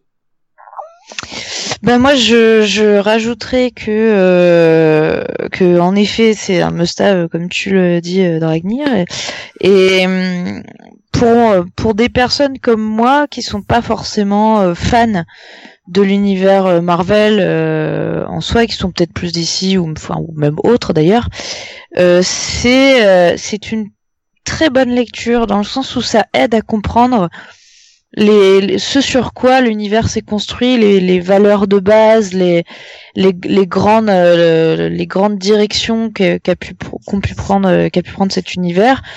Et hum, ça aide à comprendre euh, des tas de personnages. J'en, parlais tout à l'heure euh, pour X-Men, mais c'est, valable aussi pour, euh, pour euh, Namor, par exemple, pourquoi pas. Enfin, c'est vraiment une œuvre très, très, très intelligente très très très très belle. Donc euh, clairement euh, à mettre dans votre bibliothèque quoi. euh, qui me manque plus que moi merci Fanny euh, bah écoutez Marvel bah, en fait Bah, accessoirement, a il y un peu avait tout moi, dit, mais Il y, il a- hein, il y avait, euh, il y avait Ah oui, il y avait Euh, je- Sonia. ah merde bah oui Euh, Sonia ouais. bah oui mince Mais non, mais vas-y, vas-y. bah non non non moi je suis à la fin vas-y vas-y Sonia Ah ouais, tu veux conclure. Euh, oui, bah du coup, euh, je- ça m'a coupé tous mes effets. Non, pour Alors dire commence, effectivement- commence par connard déjà. Oui, Oui. alors connard. Non tu diras ça quand Dragnir mettra de musique quand tu parleras. Non, je vas-y suis, So je suis évidemment d'accord sur le fait qu'il y a des lectures à ne pas zapper, ce que j'avais fait jusque-là, hein, puisque moi je l'ai je l'ai lu alors que bah, vous l'aviez lu déjà tous bien avant moi, puisqu'il était sorti à une période où je ne lisais plus de comics et je suis vraiment ravi de le redécouvrir maintenant, euh, à une période où on réinterroge à mon avis euh, l'histoire des comics, à une période aussi où on est en instabilité historique et philosophique et je trouve que c'est une enfin c'est à la fois une bonne lecture pour l'histoire des comics en général pour l'histoire de l'édition des comics ça on l'a dit mais aussi pour l'histoire humaine et, et, son histoire personnelle en fait. Et pour moi ça va au-delà du comics c'est c'est une œuvre. Voilà. Très bien. Bah je te remercie Sonia. Allez poulet. Vois, on a bien fait de de de, de pas te zapper c'est intéressant. Bah, on fait toujours. Bah, oui. Alors pour moi, donc Marvel, pareil, hein, c'est bon, tout a, a été dit. Hein, à savoir que moi, c'est c'est la première lecture que je prête euh, quand quelqu'un veut découvrir euh, Marvel, parce que faut pas oublier que Marvel, c'est aussi euh, un message pour les gens qui connaissent pas les comics pour dire que bah, non seulement c'est une histoire qui a du fond, mais c'est aussi euh, c'est pas des dessins pourris, c'est c'est vraiment de, ça peut être de l'art quoi. Donc vraiment lisez-le lisez-le, admirez-le. C'est parce que pour moi c'est un bijou, c'est un petit bijou. Marvel c'est vraiment euh, incontournable. C'est pour ça que je disais dans, le podcast des FAQ que c'est c'est dans le top 3 de mes lectures et, ça le vaut bien, comme le Real et le poulet. Euh, voilà. bah écoutez, bah je vous remercie. Euh, podcast très intéressant. On va finir par un, un petit euh, petit tour sur les actualités des sites. Donc, euh, je sais pas, on va commencer par Sonia parce que j'ai zappé euh, très minablement. Est-ce que tu as des choses à dire alors oui, euh, donc outre la review que je viens de faire sur Marvels, puisque c'était le sujet du soir et que j'en ai profité, euh, j'ai assisté à une euh, présentation hyper intéressante de François Hercouet de chez Urban, euh, qui a présenté un petit peu toute l'histoire des comics, mais aussi de d'Urban Comics et euh, tous les titres à venir. Donc je pense que je vais faire un petit résumé de cet après-midi sur Comics of the Power. Voilà. Très bien. C'était à Lyon, c'est ça hein euh, Alors non, c'était à Tournu, euh, ah, au fin fond de la Bourgogne, où il y avait une petite Très bien. Euh, et, où il y avait une petite expo. Ouais. Et par contre, à Lyon, à Lyon, j'ai rencontré Libermero et voilà. Je et ça c'est pas cool. encore remise, donc ah, t'es trop glamour, t'es le Godard. Ouais, hein, t'as vu. c'est cool. Et donc je vais au TGS euh, Toulouse Game Show à la fin du mois, donc là encore il y aura quelques actus sur euh, sur le site. Cool. Voilà. Okay. Dragnir. Maison des, dire? Maison des Indés, j'ai sorti euh, une chronique, enfin une review sur euh, Strange Fruit justement. Voilà. Ouais. Un truc pas drôle. lire après d'ailleurs. J'irai la lire juste après le podcast et on en discutera, je pense un peu plus. Ouais. Parce que moi Ouais, j'ai une critique à faire dessus aussi. euh. ah bah du coup je la lirai après maintenant que je le dis. Bref. Très bien, bah, je te remercie Fanny. Est-ce que tu as quelque chose euh qu'est-ce que j'ai euh, Oui, oui, j'ai écrit euh, un article sur Iron Fist, la série euh, Netflix. Très, Euh, merci, c'est très gentil Sonia. Euh, j'ai, euh, j'ai, j'ai- c'est pas, c'est pas tout à fait une critique, c'est plus, euh, ce, enfin, je, je fais un peu une critique, mais c'est surtout euh, un article sur euh, le mon, mon incompréhension totale face au bashing euh, incroyable qu'a subi cette série. Tu fais une C'est-à-dire critique que- de la critique. en fait. Je fais une critique de la critique, mais écoute, je, voilà, je prends tes mots, Dragnia, parce qu'ils sont très bons. Euh, mais voilà, je j'ai pas j'ai pas compris du tout euh, pourquoi euh, cette série particulièrement s'en prenait plein la tronche d'une violence assez assez euh, assez incroyable. Surtout sur l'histoire des origines quoi. Euh, oui oui non, c'est c'est- enfin enfin, ça c'est c'est d'une idiotie sans nom. Enfin ah mais ils, ils ont pas pensé à changer les origines de ce personnage? Ben oui non non en fait ils ont fait ils ont fait une vraie adaptation. Désolé. Non c'est c'est enfin c'est du racisme ordinaire et c'est bref. Et on Euh, se plaint pas que Luke Cage soit noir, hein. On aurait Mais pu oui. demander à ce qu'il soit blanc. Mm, mm. alors bon je sais pas si du coup les, les les personnes qui écoutent sont au courant. Je vais juste très rapidement Ouais, expliquer euh, Oui. Expliquer le le, le, le- cette, merde. Hein. Mm. Voilà, euh, donc en gros, euh, la série Iron Fist a subi énormément de critiques, bon, soit, euh, que je trouve euh, injustifiées pour beaucoup, bon ça c'est mon avis. Maintenant il y a quand même une critique qui est ressortie aux États-Unis particulièrement, c'est un peu plus le cas là-bas, ce genre de critique, et qui, que je trouve tout simplement incroyable. C'est-à-dire euh, que les gens ont dit non, mais franchement, c'est un scandale. Même pas, ils ont donné le rôle de Iron Fist à une personne, à un acteur euh, asiatique. Parce que quand même, c'est toujours le, le, le, le blanc là qui est meilleur au kung-fu que les asiatiques. Et là, tu te dis, mais les gars, en fait, c'est du racisme ce que vous faites. C'est En plus, ils incroyable. connaissent pas Jean-Claude Ouais. Van Damme, quoi. C'est incroyable. Ah, mais donc ah non non mais dites le mec il sait faire du kung-fu faut qu'il soit asiate ah oui non mais bravo bravo l'ouverture d'esprit les gars enfin et du coup cette critique là particulièrement il y en a d'autres hein, mais alors celle-là je la trouve d'une connerie les enfants mais c'est c'est enfin voilà et, et c'est euh, celle-là c'est la pire quand même faut pas déconner mais c'est c'est le niveau de critique qu'il y a alors en soi, euh, il y en a hein, à donner des critiques Mm. sur, euh, sur les séries en général et celle-là aussi. Maintenant, euh, je trouve qu'il y a une mauvaise foi assez incroyable autour de autour de cette série. Donc euh, donc voilà, bah, c'est c'est l'article euh, que que j'ai posté il y a quelques jours et que bon écoutez, elle- je, je suis plutôt plutôt contente de cet article. Donc allez le lire les enfants. Voilà. Très très Très bien. bien. Je te remercie. Cab, est-ce que tu as quelque chose? Oui, j'ai quelque chose. ah, Oh, merde. Un pourcentage. Hein Euh, je travaille actuellement sur un, un, un petit truc euh, où je ne serai pas tout seul. Non, mais rien de Euh, sexuel, par contre, hein. Non, non, non, non, non. Et qui devrait normalement arriver en mai. Ah, ah. Ah. Dis donc, dis donc. Hmm. Ça tease à mort. Je me demande bien qu'est-ce que ça peut être. T'as raison de te demander ce que c'est. Oui, oui, Ok, oui. bah très bien, c'est une excellente nouvelle. Euh, Voilà. est-ce que j'ai... Non, j'en ai pas loupé un, c'est bon. Il manque plus que moi, du coup. C'est bon. Euh, bah écoutez, sur CS, bah là, je suis en train de, de préparer un article parce que on a fini les CS Awards. Hein. Tiens, je vais, je vais peut-être les ressortir parce que je...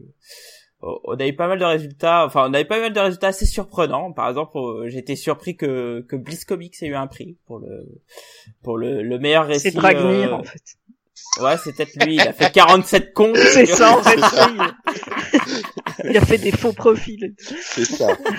Exactement. Ah, c'était pour ça, je comprends. Donc, alors pour, pour résumer, donc euh, meilleur scénariste c'était Jason Aaron, meilleur dessinateur c'était Greg Capullo, meilleure série de super-héros ce fut Justice League, meilleure série d'horreur Outcast, science-fiction Lazarus, polar thriller c'est Tony Chu. Ça, je suis très content. Euh, fantastique, ça a été Sandman Ouverture. Jeunesse, Batman Adventure. Récit complet, donc The Valiant de Bliss Comics. Anthologie intégrale, ça a été Planetary. Kiosque, ça a été Marvel Classics, en grande partie grâce au, au, au staff, mais sinon ça aurait été Star Wars, je crois, derrière. Euh, film, Deadpool. Dessin animé, le Killing Joke, alors qui, est- qui est nul, pourtant. Allez savoir pourquoi. Et en série TV, c'est Preacher, qui est aussi nul. Euh, d'accord. ça, bon, ça, c'est plus personnel. Enfin bon, voilà. Et- Euh, tu veux qu'on parle de Justice League qui est nul, qui a été Non, choisi comme meilleure mortel. série de super-héros? Mortel, mortel. Et euh, sympa Florent ouais. Bull qui dit sur le podcast, qui dit que le meilleur podcast c'est les GG. hein. ça, ça, c'est très Ouais, sympa. ça c'est cool. Ça, c'est Ah, enfin, ouais, ce qui est assez surprenant, c'est que euh, il y a presque tous les, les gros éditeurs. Je mets pas Bliss dans gros éditeurs, hein, mais il y a un peu tout le monde. Et euh, c'est assez marrant. On n'avait pas eu euh, autant de, de diversité euh, dans les précédents épisodes. euh, donc voilà. Donc euh, euh, je, je là, je vais écrire un, article qui va à la fois reprendre un peu donc ces résultats et faire un point sur l'édition, euh, qui fera un peu écho à ce que j'avais fait sur l'édition américaine. euh, donc voilà. Et pareil, là, j'ai fait une petite news hier euh, sur le sur le super buzz d'Ardian Siaf que je trouve, enfin, je, je- cet artiste que j'aime beaucoup en plus, Ardian Ah oui, Siaf. hein, sur les et- X-Men. là. et sur les X-Men qui est je j'arrive pas à comprendre euh, le, le pire de tout ça c'est qu'il a fait une réponse alors pour rappel hein, euh, le Ouais, X-Men. Gold est sorti cette semaine et euh, Ardian Siaf qui, est- qui est indonésien a placé euh, des, des, des signes euh, qui font appel à une euh, à, des, une à, des, à des versets. à des non, non, non, mais versets. non. avant tout, ça fait appel à, à des, des, des protestations euh, en Indonésie euh, qui s'appelle le 212 hein, pour le, le 2 décembre, hein, qui, qui était euh, une protestation contre un gouverneur. Mais parce que j'en parle, c'est tout. Ça, j'ai envie d'en parler, j'en parle. Qui, qui, est, qui est donc une protestation contre un gouverneur qui était chrétien parce que bon voilà, il y a, il y a un, y a un verset du Coran. euh, suite à une interprétation de leur part qui qu'il faut que bah voilà ils voulaient pas qu'il y ait un gouverneur qui était chrétien bref là n'est pas la question euh, que le que l'Indonésie fasse des, des, des ralliements pour ça et tout ça n'entraîne que hein, je ne critique pas ça par contre je trouve que ce type de message ça a pas à apparaître dans les X-Men c'est c'est c'est c'est Enfin, c'est complètement antinomique par rapport à, au symbole qu'est les X-Men. Et, Ouais. et- et le type a mis ça un peu en douce dans, dans les comics, et, et donc il y a des lecteurs indonésiens qui le remontaient à Marvel, et donc ça a fait euh, un gros buzz, quoi. Donc euh, et, et donc là, Tu il parles de lecteurs qui, comme euh, je crois Jim l'a dit, Jim, ne ouais, payent qui- pas leurs comics. Sûrement, sûrement. Mais, euh, mais, Mais, bon, et moi, alors, je- en soi, euh, peu importe euh, co- combien on paye, comment on paye. Enfin, oui, oui. moi, moi, ce qui me choque, c'est, c'est, c'est la démarche, quoi. Ouais, j'ai, je vais bien prendre les gens pour des cons. euh, je vais, euh, je vais cacher ce truc euh, bien Mais haineux dans. Mais, mais alors, je- alors, on va pas Ah, refaire le débat. Je comprends très bien que tu te sentes pas concerné personnellement. Maintenant, ce que je, enfin, tu peux comprendre qu'il y a plein de gens qui peuvent se sentir concernés. Moi, perso, je, je trouve ça euh, dérangeant que dans Pareil. une histoire que j'achète ou que je lis ou que je télécharge, je m'en fous, dans une histoire qui n'a pas lieu de, de, une histoire, voilà, engagée, euh, une histoire euh, universelle, une histoire de super-héros, que le créateur a fait une, sa, sa petite perversion là, a caché son message de haine euh, que, que- euh, de manière sournoise quoi. Alors attention. Alors, j'irai pas à dire jusqu'à ce que ça soit un message haine, parce qu'il a répondu. Il y a, il y a un, un fan qui lui a parlé euh, sur un message euh, Facebook là, et donc il lui a répondu Ardian Siaf.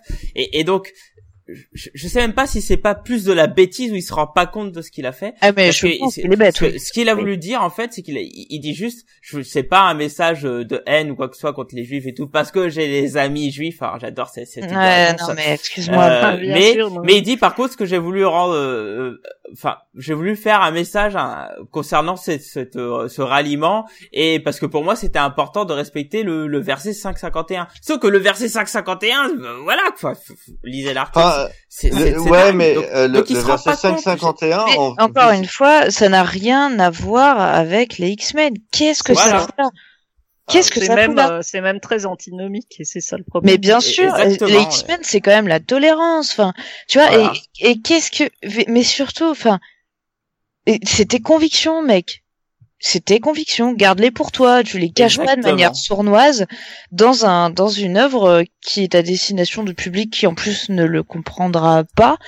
Et donc donc je trouve ça sournois parce que c'est c'est pas honnête comme démarche. C'est c'est pas honnête. tu C'est préfères un euh, plus frontal comme Frank Miller? Bah oui. Bah, tant qu'à faire, au moins, c'est Mais pas caché. Mais euh, au que- moins c'est assumé. Moi, moi, je Ouais. sais, je sais quel est le message. Je sciemment, je n'achète pas euh, ce, ce que ce que fait Frank Miller parce que parce que je suis pas d'accord, parce que je trouve que ça a rien à foutre là. Mais il a l'honnêteté de le dire, donc très bien. On est on est en- dans une bonne entente. Il fait des choses euh, frontalement euh, avec ses, ses, ses idées. Oui, Je ne suis pas d'accord, je n'achète pas, tout se passe bien. Il y a un public qui est très content d'acheter ça, qui sait ce qu'il va y lire et à qui ça, ça, ça correspond. Mhm. Maintenant, euh, cacher un truc euh, comme ça, moi je, je vais acheter ça, ça me déplaît. Ça, ça, Pa- ça me- pareil. Surtout Ouais. c'était Ouais, le ouais, message mais dans- pour les X-Men, moi ça me ça me déplaît. Dans, dans ce cas-là, sans, sans vouloir euh, en rajouter une couche, dans ce cas-là, tu peux pas lire Louis Ferdinand Céline si tu vas par là. Alors, Bah, Oui, mais ça, c'est son choix et tu le sais déjà dès le départ, en fait. Oui. Euh, Ouais, bien sûr. Après, après, il y a la, la manœuvre. Alors, soyons clairs. Après, il y a la suis- manœuvre. ouais, Je suis, euh, je suis fatalement et farouchement opposé à ce genre de message dans les comics. Ça, Mm. c'est indubitable. Maintenant, euh, si j'essaie de me mettre 20 secondes dans la dans la peau du mec qui a fait ça, bah lui, on voit les X-Men comme euh, le symbole des minorités opprimées. Est-ce que c'est pas comme ça que lui, il se ressent? Bah, que non, pas parce que pour- pour lui? Ben non, par rapport de- à ce cas justement, c'est tout l'inverse. Donc euh, Ouais, J'en sais rien. Enfin, je sais pas. J'essaie de justifier. Enfin, Tu veux, je t'enverrai des articles, mais, mais mais pour le coup non, c'est tout l'inverse. Donc ma- malheureusement non, ça ça ça marche pas. Enfin bon bref. C'est pas grave. Euh, c'est c'est bon enfin en tout cas c'est c'est quelque chose qui m'attriste d'autant plus que j'aime bien l'art de, de ce gars-là donc là je Mm. pense que franchement Marvel alors pour information hein, le fin mot de l'histoire donc Marvel va supprimer ces symboles là pour les sur les prochaines rééditions de de ce numéro et pour nous donc de ce qu'on aura en France ça sera une version euh, clean hein, Purée.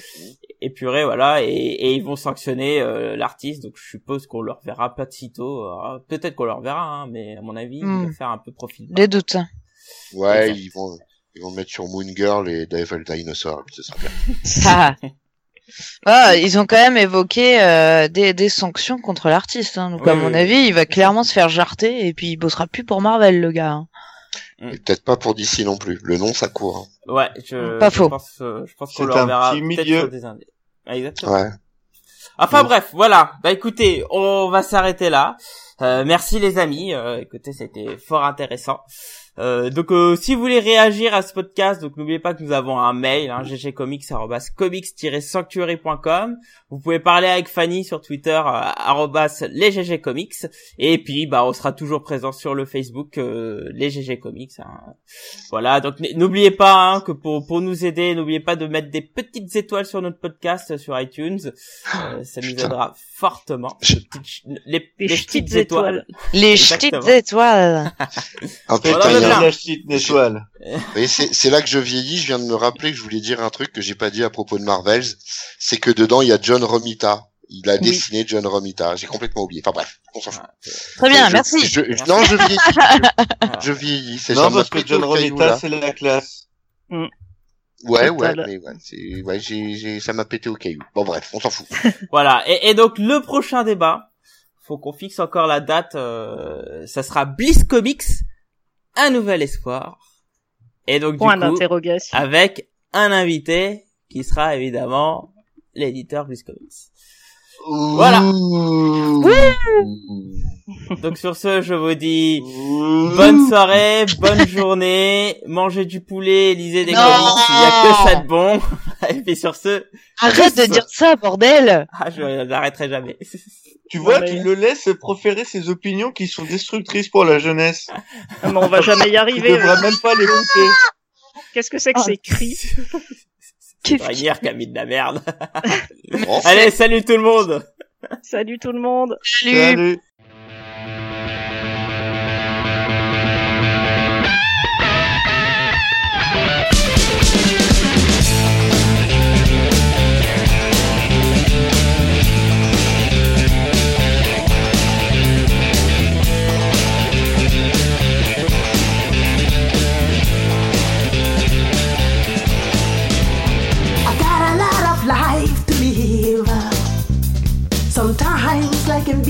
very short.